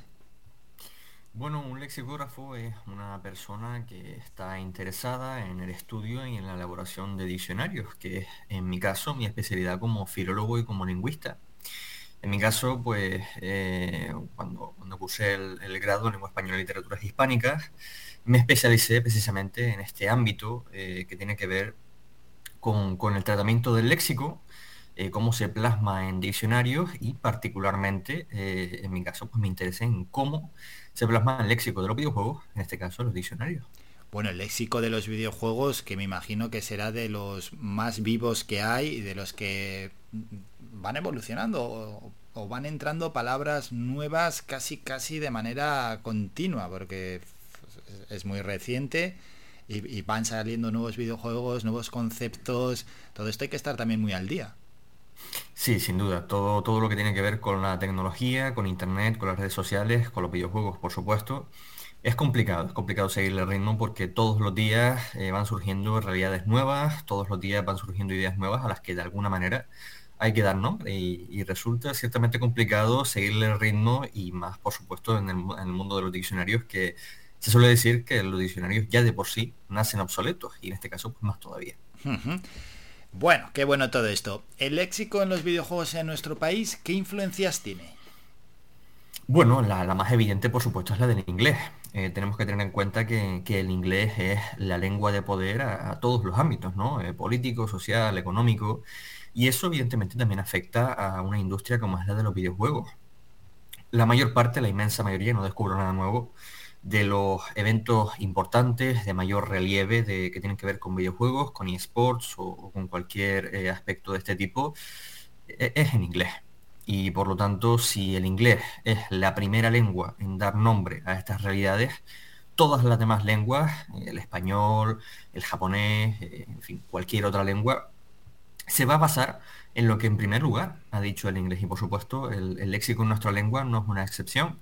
En mi caso, el, diccionario de términos de videojuegos tiene una inmensa mayoría de palabras que o son directamente en inglés o tienen una base inglesa. Y por lo tanto, eso es uno de los rasgos principales, no decir el, rasgo principal del léxico de los videojuegos. Ya, ahí hemos llegado a un momento tal de asimilación que estamos usando estos anglicismos, ¿no? Cuando estamos hablando de eSport o de videojuegos y yo creo que ya no nos estamos dando ni cuenta. Sí, eh, es evidente, la propia palabra esports. eh, no, no, eh, no suelo encontrarme muchas personas que designen a, este tipo de, de deportes como deportes electrónicos, a pesar de que es la traducción más evidente, sino directamente por esports, ¿no?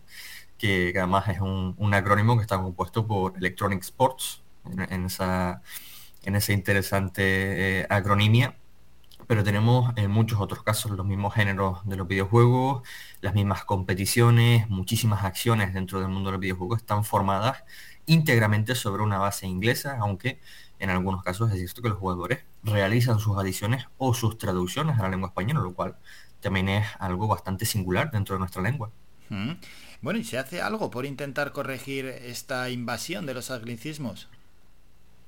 Bueno, eh, a nivel académico, eh, la, Real Academia Española lo intenta, lo intenta, pero eh, en los últimos años no le ha quedado más remedio que, rendirse a la, evidencia, ¿no? Y es que eh, por más que uno intente traducir los términos a la lengua española, por más que uno intente aportar el término español, los hablantes hacen lo que quieren con la lengua y eh, en este caso, pues si el término mayoritario es en inglés, la mayor parte de los jugadores va a emplear el término may- mayoritario porque es el que emplea todo el mundo y al final los jugadores quieren entenderse entre sí, quieren formar parte de comunidades, quieren sentirse aceptados y una de las principales vías de inclusión es precisamente adoptar el lenguaje de la comunidad. Y si el lenguaje de la comunidad emplea el inglés, pues el jugador nuevo necesariamente tendrá que emplear los anglicismos. Claro, es que puede darse el caso que con determinados conceptos, como no utilices esa palabra en inglés, ese anglicismo, ni tan siquiera te entiendan. Sí, eh, no, no solo es que no te entiendan, sino es que en la, en la comunicación que tienen muchísimos videojuegos a nivel de, de chats internos o por redes sociales, o en fin, por cualquier medio que implica la comunicación entre jugadores, eh, emplean tecnicismos, emplean tecnicismos de los videojuegos en general y de ese videojuego en particular. Con lo cual, eh, el jugador novato muchas veces tiene que preguntar directamente, oye, ¿qué significa este término? Porque no tengo ni idea. Claro, es un claro. lenguaje tremendamente opaco. Sí, sí, sí, cuando aparece, claro, es que esto nos pasa a todos. Cuando aparece un nuevo término, tampoco vamos a pensar que, o hacer querer ver que sabemos todos, ¿no? Aparece un nuevo término, si hay que preguntar, si no lo sabemos, es necesario, sobre todo en nuevas tecnologías. Pensemos, por ejemplo, en videojuegos del tipo World of Warcraft o League of Legends. El que empieza a jugar a, ese- esos videojuegos eh, y, entra a, a un chat en el que ya los jugadores están interviniendo y están intercambiando eh, conversaciones, es que parece que está hablando otra lengua, a pesar de que todos esos jugadores pueden estar hablando o en inglés o en español. Y a través de esos tecnicismos, pues uno no se entera de absolutamente nada, sobre todo cuando empiezan a combinarse uno detrás de otro. que suele ser el caso. Sí, y luego, bueno, eh, a veces escucho palabras que digo, pero ¿esto de dónde lo han sacado? Palabras que no sé si, ahora que me viene a la cabeza, no sé si son compuestas, si son híbridas, dices, pero esto, esta palabra de dónde viene. Sí, eh, depende, depende del caso, depende del videojuego, pero sí, podemos estar ante anglicismos puros, es decir, palabras tomadas literalmente del inglés, o podemos estar ante derivados. A mí se me, me- me viene a la cabeza ahora mismo banear. Banear se forma sobre la base to ban, en inglés, que significa prohibir, al que se le ha añadido el, el sufijo español enear. Así que es, es literalmente una, una palabra híbrida que es sistemática, porque es el procedimiento que hacen los jugadores con prácticamente todos los verbos en, en inglés. Pensemos en farmear. Farmear se forma sobre la base to farm, al que se le ha añadido ear, que es obtener experiencia a través de hacer una acción repetitiva. Y son, son poquitos casos, pero es, es muy, es muy llamativo cómo los jugadores hacen esto de forma natural, porque nadie les ha dicho que, que adapten esas formas inglesas al español. Lo hacen ellos porque, porque lo consideran natural, porque un- una herramienta que tienen en su lengua. Sí, sí, sí, sí, ya estos mecanismos se están haciendo como algo natural. Lo que no sé si hay mecanismos a la inversa, mecanismos para intentar no utilizar tantos anglicismos. O ya se, ya ha llegado un momento que ya dicen, es que esto es una guerra perdida. Eh, yo creo que es una guerra perdida. Realmente no, no es que se trate de una guerra perdida, sino es que hay que aceptar que eh, la, la riqueza que proporciona el inglés no puede seguirle el ritmo de la lengua española. Porque eh, si uno piensa en tratar de traducir o de, hacer un calco semántico de cada una de las palabras que se generan en inglés, eh, uno tendría muchísimo entretenimiento al día tratando de idear cuál podría ser una forma adecuada de traducir un término como eh, realizar una incursión, por ejemplo, en, en inglés, o, o NFT, por decir uno de los términos más, eh, más contemporáneos en el mundo del videojuego que está empezando a, a entrar, pero, pero con timidez. Por ejemplo, una, una de las últimas palabras, no hit. Eh, mm, pasarse un, un videojuego sin que a uno le den un solo golpe. Claro. Eh, pensemos en, en cómo se podría traducir no hit a sin un solo golpe. ya estamos viendo que la, la traducción implica muchas más palabras. Claro, no tocado o algo así podría ser, pero... Presenta problemas. Presenta, Presenta problemas. problemas, sí. Está claro que utilizándolo en inglés, ya lo está utilizando todo el mundo, vale, es una invasión de anglicismos, pero no- es que no es fácil, porque al final, bueno, puedes intentar que uh, un grupo, ¿no? La tribu, bueno, los jugadores intenten usar menos anglicismos, es posible que se consiga con algunos, pero claro, el problema es, creo yo, Iván, que sigan entrando más y más.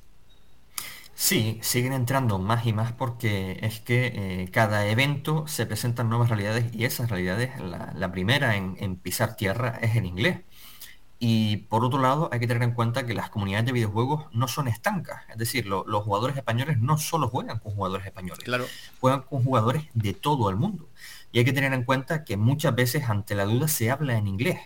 Por lo tanto, ahí tenemos una, una fuerza muy poderosa que previene del uso de palabras eh, traducidas o en español o en cada lengua, porque al final los jugadores quieren entenderse entre sí. Y si quieren entenderse, obligatoriamente van a tener que pasar por el túnel del inglés. Hmm. Bueno, y estos conceptos, eh, ¿quién los crea? Es decir, eh, los propios jugadores a través de- del uso, ¿lo, puede, ¿lo crea la propia industria también? La industria lo que suele crear es el género o las tecnologías. Y el jugador lo que crea son las acciones dentro del videojuego. Es decir, en lo que no tiene control el jugador es en designar a un juego como RPG, como shooter, o en llamar a una tecnología LSDD o, a- o HDMI, o, o llamar a una consola como le ha, como le ha Mm. puesto el fabricante. Ahí el jugador no le queda otra que... Lo que sí puede hacer es a lo mejor eh, mm, añadir una etiqueta. Pensemos, por ejemplo, en las primeras consolas, las primeras versiones de las consolas que son eh, las, las más voluminosas, ¿no? A esas consolas el jugador lo llama cariñosamente fat, que significa gordo, que son las versiones gordas literalmente. Sin embargo, luego tenemos las versiones slim, que normalmente no suelen, no suelen coincidir con el nombre que les da el fabricante. En ese sentido, sí, sí podemos observar una cierta libertad en el jugador, pero ¿dónde tiene plenamente libertad de jugador? En las acciones que, que tienen lugar en el videojuego. Estamos hablando de obtener experiencia, de, eh, de acabar con un enemigo rápidamente, de tomar acciones en grupo, de plantear cebos, de, de- de plantear trabas, baitear, por ejemplo, ahí el jugador sí tiene libertad a la hora de, de denominar ese tipo de acciones. E Iván, y en esta función de lexicógrafo, como has dicho, que también está la creación de diccionarios, ¿cómo es el, el día a día? ¿Cómo es el descubrir nuevos anglicismos? Eh, al final, claro, es que no, es, posiblemente en las vertientes donde más anglicismos están entrando, en las nuevas tecnologías, no creo que en otro campo haya pues eh, esta corriente así. Bueno, sí, entran, pero no con, tantísima fuerza. Sí, eh, al final todo lo que tiene que ver con, con estos ámbitos, que, que se generan muchísimas realidades todos los días, nuevos descubrimientos, nuevas tecnologías, nuevas plataformas, al final es donde eh, más, eh, más rápido se ve el ritmo de, cambio de, léxico, de cambio de, fin, de, la lengua. Y para el lexicógrafo eh, es un trabajo muy entretenido. No, no solo ya por, por el trabajo que implica ir conociendo estas realidades, yo me, yo me he encontrado en la situación de tener que verme streams, de tener que verme vídeos en directo, de tener que verme diferidos en YouTube y con el, con el blog de notas en móvil ir tomando nota no solo de los términos que van apareciendo, sino de los distintos sentidos con los que se usa una palabra. Es decir, oye, esto, lo tenía, esto no Claro, lo tenía, esta, esta pronunciación incluso es nueva, no, no tenía constancia yo de ella. Y claro, eh, en el ámbito de España, pues más o menos lo tengo sencillo, pero en Hispanoamérica, que son tremendamente inventivos, es prácticamente imposible seguirle el ritmo al- al- a la originalidad que tienen, por ejemplo, muchísimos hispanoamericanos cuando juegan a videojuegos, ¿no? Que precisamente son, son muy originales para adaptar esos anglicismos o incluso pivotan el uso de anglicismos por el uso de, de palabras adaptadas. Claro. Y ahí es... es- Ahí es ya la mezcla de- es- es brutal.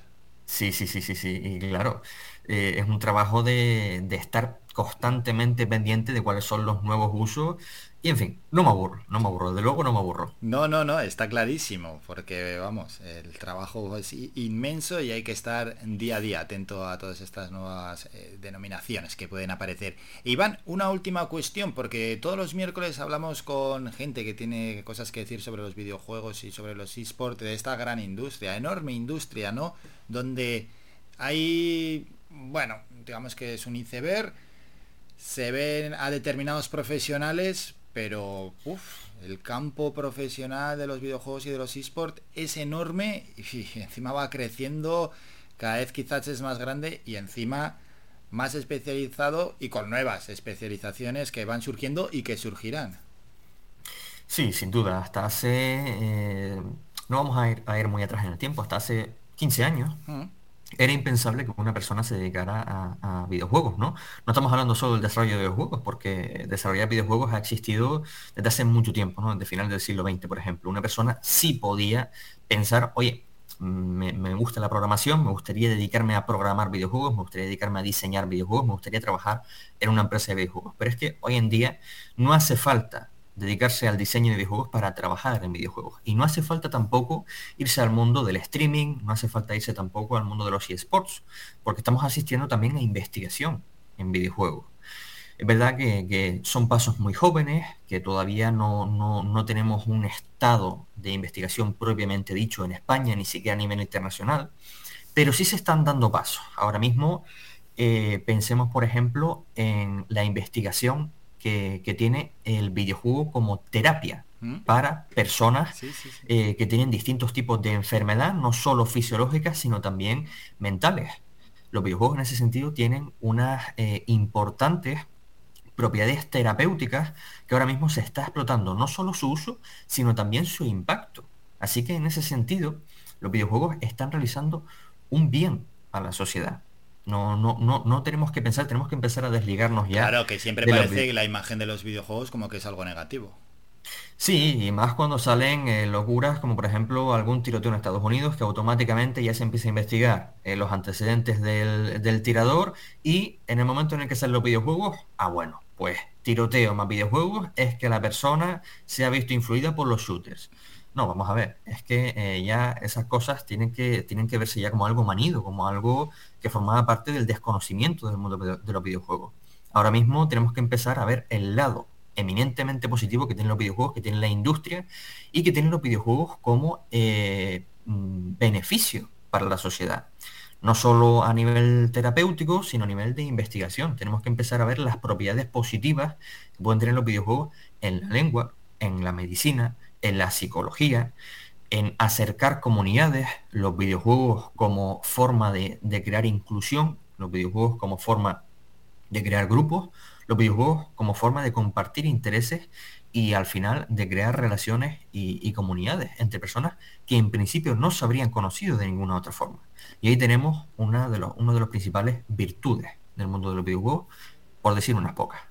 Eso es, porque bueno, pues muchos miércoles aquí han ido sacando virtudes que tienen los videojuegos y hoy Iván Ramírez también ha destacado alguna y muy concretamente esta última y es de agradecer además que, lo haya hecho, pero sobre todo es de agradecer el universo que nos ha mostrado ese léxico ¿no? en los videojuegos que está tan influido por la lengua inglesa que quizás muchos habíamos caído en ello, pero no sabíamos que, pues eso, no habíamos por lo menos analizado de esta manera cómo está influyendo y cómo va a influir a futuro. Así que ha sido un enorme placer charlar con Iván Rodríguez, docente y lexicógrafo. Iván, muchísimas gracias por estos minutos y por, por todo el conocimiento que nos has dejado aquí en este programa. Muchísimas gracias, Iván. Un saludo.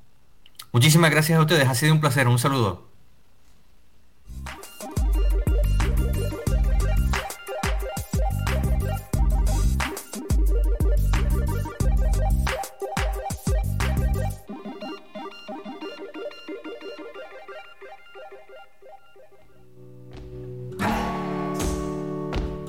Ratito que siempre pasamos los miércoles hablando de videojuegos con expertos. Nos toca irnos a publicidad a la vuelta. Entrará ya directamente nuestra psicóloga Soraya Puerma y ella nos va a hablar de los trastornos en la conducta alimentaria. Episodio 2. Esta vez toca analizar algunos trastornos en esa conducta alimenticia como son la bulimia, la anorexia, etcétera. Publicidad y volvemos con Soraya Puerma. Escuchas Faikan Red de Emisoras. Somos gente, somos radio. La publicidad en radio no es tan cara como imaginas. Ahora, con el motivo del 35 aniversario de Radio Faikan, lanzamos múltiples ofertas. Solicita información al 928 70 75 25 o a través del email comercial arroba radiofaikan.com. 35 años, siendo tu compañía las 24 horas. Radio Faikan. Somos gente, somos radio. De lunes a viernes a la una de la tarde en Radio Faicán hablamos de salud con el doctor Vázquez. Te ofrece claves y consejos para una vida más saludable. Y todo el año, las 24 horas del día te atienden el teléfono 644 92 91 90. Recuerda 644 92 91 90. Para más información visita joseluisvázquez.es o escribe a info joseluisvázquez.es. Estará encantado de atenderte. Y no lo olvides, cuando necesites aliviar molestias, elige una cúrcuma de calidad. Elige Fitocur. En herbolarios y para farmacias, pide Fitocur, que te ayuda en casos de dolor e inflamación.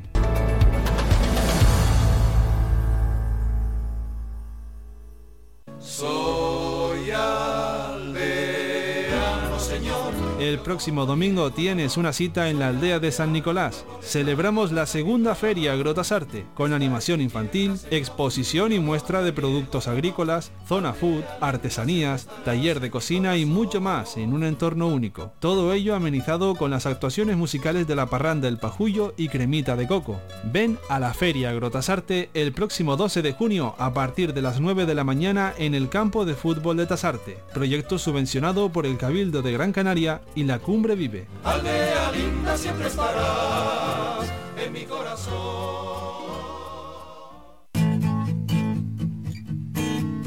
Somos música. Somos información. Somos entretenimiento. Somos vida. Somos Radio Faicán. Somos gente. Somos radio.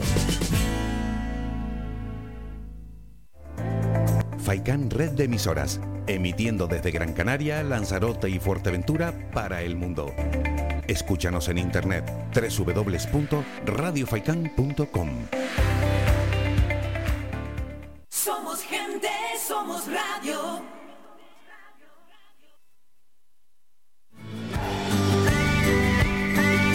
Escuchas Las mañanas de Faikán con Álvaro Fernández.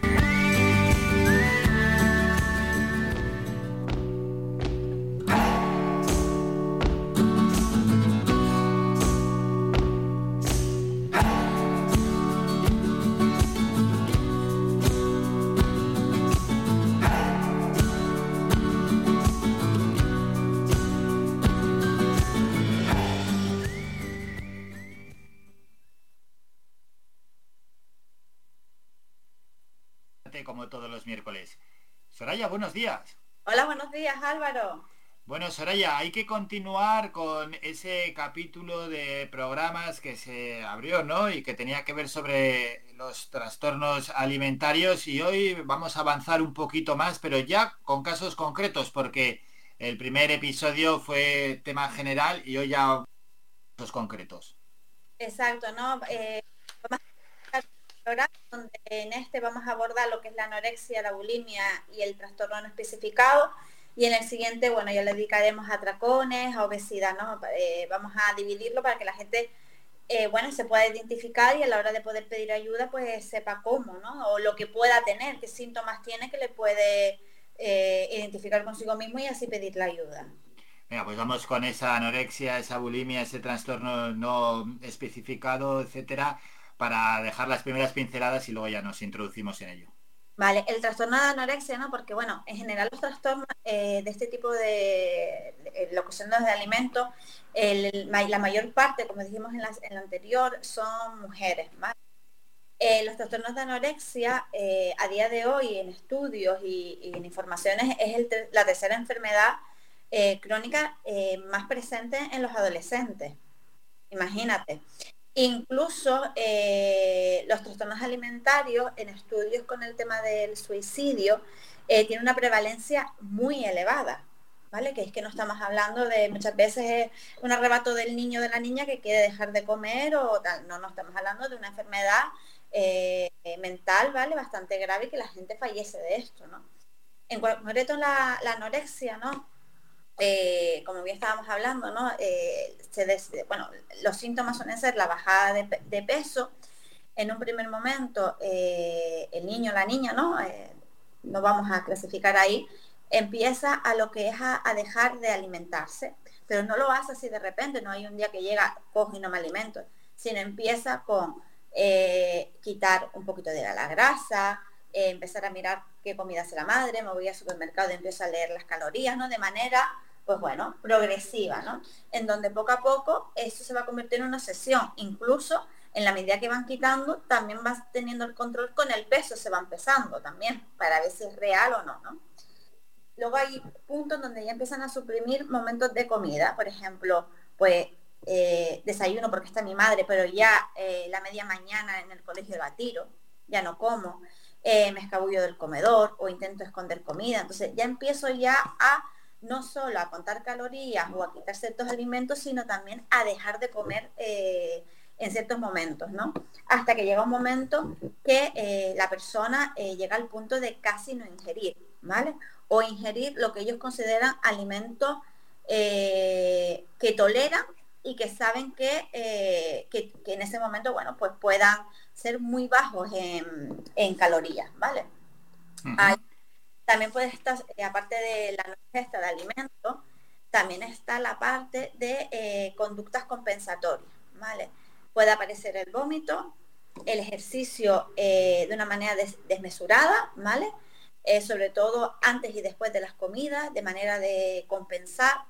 Es decir, pues si no me queda otro remedio, porque al principio intentan esconderlo, intentan mentir, intentan, vale, no, no, ya comí, no, no, ¿sabes? Con ese tipo de, de chanchullos, ¿no? Para intentar que no sean conscientes lo- los de alrededor, ¿no? Lo que está pasando. Entonces empiezan pues a, bueno, sé que tengo que comer con mis padres, pues anteriormente pues me tomo algo pues para ir rápido al baño o hago mucho ejercicio, después hago mucho ejercicio, empezar con diuréticos, laxantes, bueno, y empezar con todo este tipo de, de herramientas, ¿no? Que hace que, bueno, me enfrento la comida, pero luego lo intento eliminar de otra manera, ¿no? Desde ahí. Y Soraya, y estos trastornos, la anorexia, la bulimia, bueno, se escuchan casi casi a diario, ¿no? No sé si la población utiliza bien los términos o los utiliza a veces de manera muy gratuita. Sí, yo creo que lo utilizan de manera muy gratuita porque incluso, eh, que eso luego lo, comentamos, ¿no? Una de lo que afecta es la parte de la comunicación y sobre todo eh, los cánones eh, sociales que hay con respecto a la belleza, ¿vale? Y a nivel mundial, social, ¿no? En donde creemos, ¿no? Que, que, bueno, también es verdad que creemos ya que una persona que está delgada tiene un trastorno alimentario y a lo mejor es la persona que mejor alimenta del mundo, ¿no? Si su constitución es esta. Por eso es importante, ¿no? Antes de catalogar a alguien como anoréxica, bulímica o algo, ¿no? Es importante un estudio médico previo con un endo- endocrino, porque puede haber múltiples, ¿no? Incluso con la obesidad puede haber un problema de tiroides, puede haber un problema ¿no? diferente a, a tener un trastorno alimentario, una intolerancia, que a lo mejor la persona come. O sea, hay que descartar primero otros cuadros clínicos que pueden aparecer, ¿no? Pero eh, por eso te digo que también la gente suele eh, estigmatizar y suele juzgar muy rápido, ¿vale? Mm.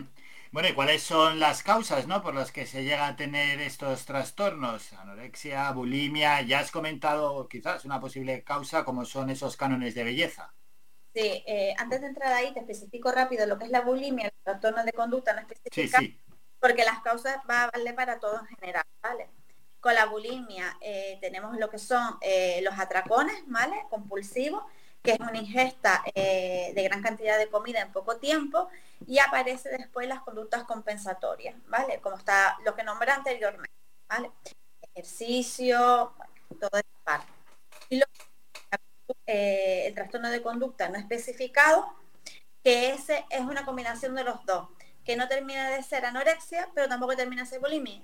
Entonces tiene las dos combinaciones. Si se detecta rápido, ese es el que más rápido puede salir la persona, porque no está definido ninguno de los dos, ¿no? Vale, vale, el trastorno no especificado es una mezcla de los dos anteriores, vale, vale. Exacto. Como causa, eh, aparte de la principal es lo que estábamos hablando, ¿no? La parte cultural, la parte de, los de los cánones de belleza, ¿no? Toda esa parte, pero también antecedentes familiares. Ha sido papás o mamás con trastornos alimentarios, en donde ya el niño va a crecer con todos con toda esa manera de comer, ¿no? rasgos de personalidad, persona con baja autoestima, eh, eh, muy perfeccionista, con mucha exigencia, trastornos asociados, pues, por ejemplo, trastorno, un trastorno obsesivo compulsivo, una persona rígida, obsesionada, ¿vale? Eh, también puede llevarla a que sea rígida, obsesionada, pues con el tema de la alimentación. De repente se ve con un trastorno alimentario y con un trastorno obsesivo compulsivo, ¿vale? Impulsividad, un trastorno alimentario de personalidad. Luego, factores ambientales, pues podemos tener, ¿no? Eh, y eso es algo que ya hemos, ido hablando en otras sesiones, ¿no? Eh, pues desde gimnastas, que se le exige mucho, ¿vale? Eh, una dieta, una alimentación, ¿no? Hemos hablado de, de- cuando hemos hablado de deportes de élite, ¿no? Esa exigencia también, ¿no? Esa obsesión con, con la parte alimentaria y control, modelos que les obligan a tienes que comer eh, o no tienes que comer esto, o si comes, comes lo otro antes de entrar, o estar dos días solo a base de infusiones o algo, ¿no? Esas locuras que, que se, se sigue diciendo, pero ya parece que poco a poco se va regulando, regulando más, ¿no? Y luego está la parte de, de, bueno, personas ya que violencia de género, abusos sexuales, todo lo que provoque un rechazo con tu cuerpo, ¿no? Y una, eh, como que tu cuerpo es lo malo, ¿no? Entonces todo lo que introduzca como saludable, como puede ser alimentación, lo va a rechazar la persona. Soraya, estos trastornos en la conducta relacionada con la alimentación, antes nos has dicho que afectan más a las mujeres que en los hombres y escuchando las causas, muchas me imagino que tienen que ver también con esos cánones de belleza, ¿no? Exacto, ¿no? Y sobre todo con el concepto que se tiene con la mujer, eh, que tiene que ser bella, que tiene que estar bien, físicamente tiene que tener una determinada pues estatura. Fíjate, ¿no? A día de hoy eh, eso va cambiando, ¿no? Incluso eh, ahora pues muchas mujeres se están operando pues para tener un trasero pues más ancho, un cierto pecho, ¿no? Eh, va a ir cambiando y a lo mejor mañana eh, la sociedad decide que sea pues delgada, con, ¿vale? Entonces eso también, también es verdad que depende a nivel cultural también y del país. Por ejemplo, esto eh, en Sudamérica no suele pasar tanto, ¿no? Por el tipo de, belleza, ¿no? O incluso eh, si hablamos del continente que tenemos al lado, África, ¿no? Para ellos una mujer, como se dicen ellos, grande, ¿no? Con cadera, es una mujer para ellos fértil, ¿no? Entonces, no depende, tam- también depende de eso, de, es muy occidental, ¿no? Muy... Sí, sí, sí, muy, está muy claro, ¿no? Donde están marcados esos cánones de belleza hace, bueno, ya hay que echar la vista atrás, sobre todo cuando no estaba nada regulado en las pasarelas, esas modelos de 1,80 que se metían en una talla 30 y poco y que, bueno, luego lo intentaron regular y ahora hay que ver también, ¿no? Sobre todo en esa exposición, aparte de en este tipo, en las redes sociales, pues buscando un poco el, el canon de belleza, pero que tanto, tanto influye a mujeres de, de diferentes edades. Pero bueno, teniendo ya todo esto, claro, hay que hacer una advertencia para todos aquellos que nos escuchan, es decir, ¿cómo se puede detectar o cuáles son las primeras señales que una persona se está acercando a estos trastornos? Primero si empezamos a ver que ya va quitando alimentos a la hora de comer o evitar los momentos de comida, ¿no? También es importante verlo. Se empieza a aislarse, ¿no? Cada vez pues estar más en el cuarto o evitar pues la parte social, sobre todo todo lo que conlleva relacionarse a través de la comida. Eh, también es importante eh, si ya empieza a tener una distorsión visual de su cuerpo, ¿no? En plan, mira qué gorda estoy, mira qué te a lo mejor la persona está perfecta o incluso ya no perfecta, sino de, con una delgadez extrema. Entonces ahí tú ya vas viendo síntomas de que la persona pues ya, bueno, ya está teniendo una distorsión, una, está teniendo un conflicto con la realidad, ¿no? Desde ahí.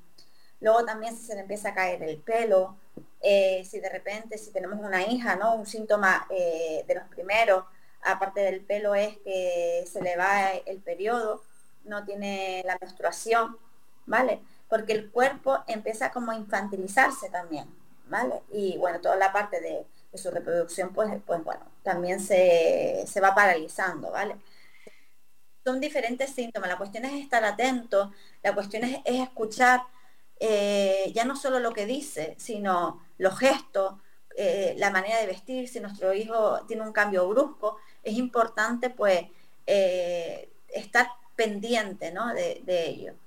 Bueno, estar pendiente y ayudar con un poco de cabeza y no a una persona que se le ve delgada, lo que antes ha comentado Soraya, ya directamente ir a atacarlo, porque algunos su constitución física es así, y si tiene trastornos alimentarios, ahora Soraya nos va a explicar cómo es eh, el tratamiento que hay que realizar, no como alguno que dice, no, pues que coma, si a todo el mundo nos gusta comer, si comer es lo mejor, no, no, esto es más serio que todo eso, Soraya, y es un trastorno importante y los especialistas, ¿cómo lo tratáis?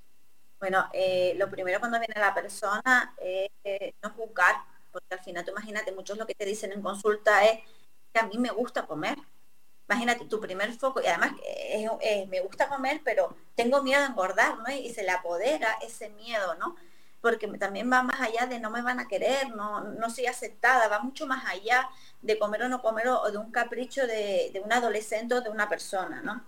Eh, se trabaja eh, en terapia, ¿vale? Individual, eh, y sobre todo también se eh, trabaja conjunto con endocrinos y nutricionistas, en donde de manera progresiva vamos trabajando primero la alianza, ¿vale? Y luego trabajando el poco a poco eh, ganando seguridad a ellas en sí mismas en la alimentación. No es mañana te pongo un plato de potaje con no sé qué, no, sino tenemos que ir de manera progresiva que otra vez la persona vaya confiando en esa parte alimentaria, ¿no?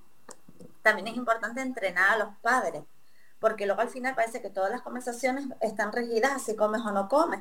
Y los hijos necesitan relacionarse con los padres no solo desde el conflicto o de la enfermedad, sino que los vean más allá que una persona que tiene una enfermedad, ¿no? Yo entiendo que los padres se asustan, porque bueno, yo he tenido casos pues de personas con 38 kilos y, y a ver, y, y, es normal que se asusten, pero la persona necesita verse persona, Y luego eh, hay centros específicos, ¿vale? Donde se pueda trabajar, que ahí ya se trabajan en terapia grupal, incluso algunas en centros de día.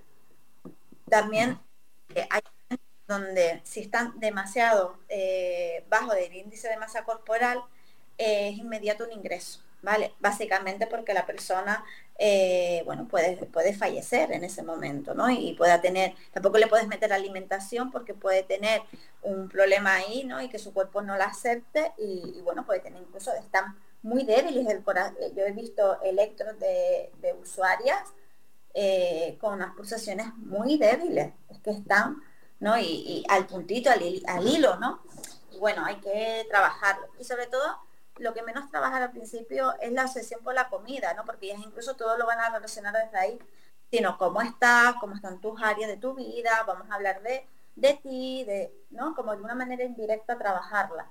Porque volvemos a lo mismo, eh, sentirse personas, ¿no? Así es, bueno, qué bueno y qué importante todo lo expuesto hoy. Vamos a despedir ya a Soraya Puerma y nos vamos a citar para próximos miércoles donde seguiremos hablando de más asuntos y también de próximos episodios de este trastorno de la conducta alimentaria. Soraya, como siempre, un enorme placer, que pases una gran semana. Igualmente, Álvaro.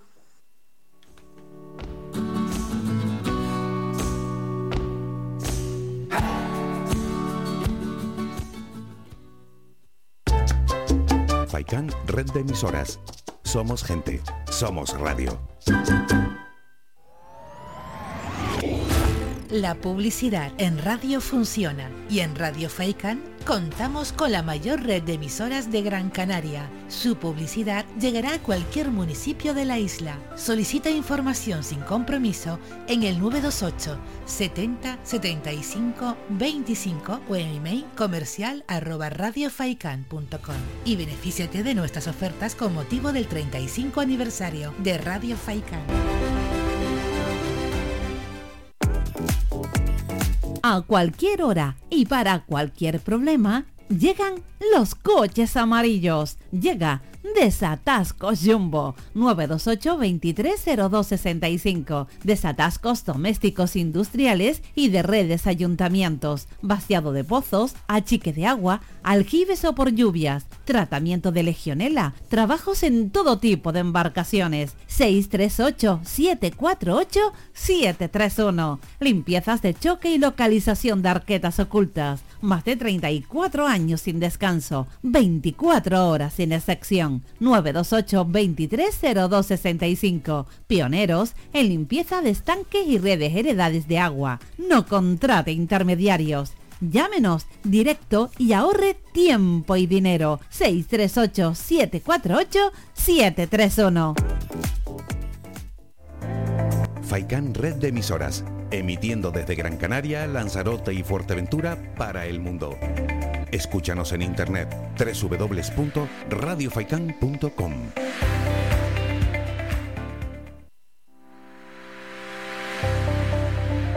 Más de 30 años en continua emisión. Amplia cobertura en las islas de Gran Canaria, Lanzarote y Fuerteventura. Y más de 300.000 oyentes mensuales nos convierten en la opción ideal para publicitar tu negocio. Aprovecha nuestros descuentos e infórmate sin compromiso en el 928 70 75 25. 928 70 75 25. Faikan Red de Emisoras. Somos gente. Somos radio.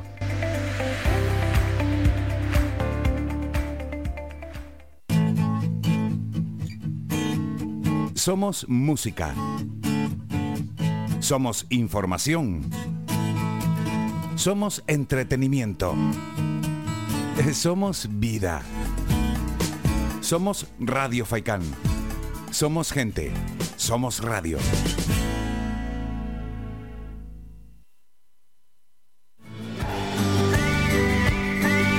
Escuchas Las Mañanas de Faikán con Álvaro Fernández.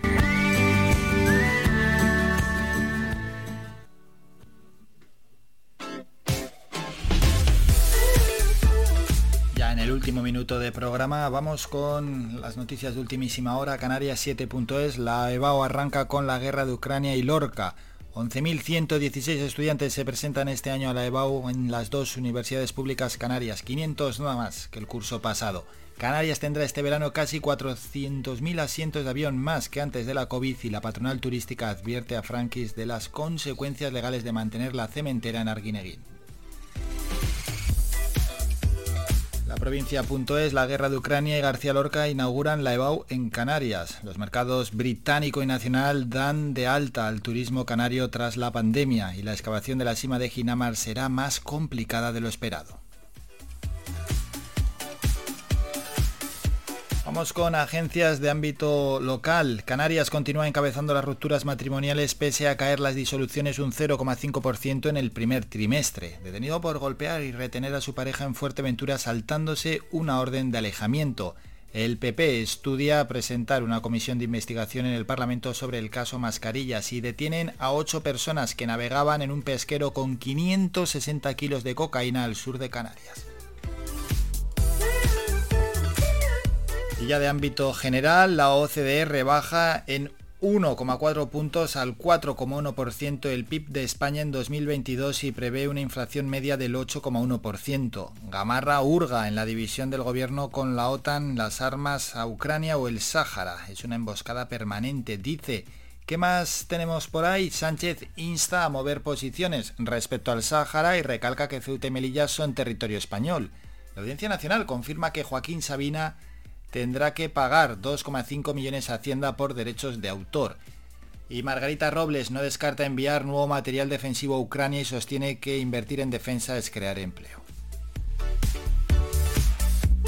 Con esto nos vamos, ponemos ya punto y final al programa. Recordamos, a la una llega el doctor José Luis Vázquez, a las dos Faicán Deportivo de la mano de Manolo Morales y a las 5 de la tarde antena abierta con David Zachuel. Por nuestra parte esto es todo, nos citamos ya para mañana jueves a partir de las 8 y media de la mañana. Hasta entonces, que pasen un gran día, un saludo, adiós, adiós.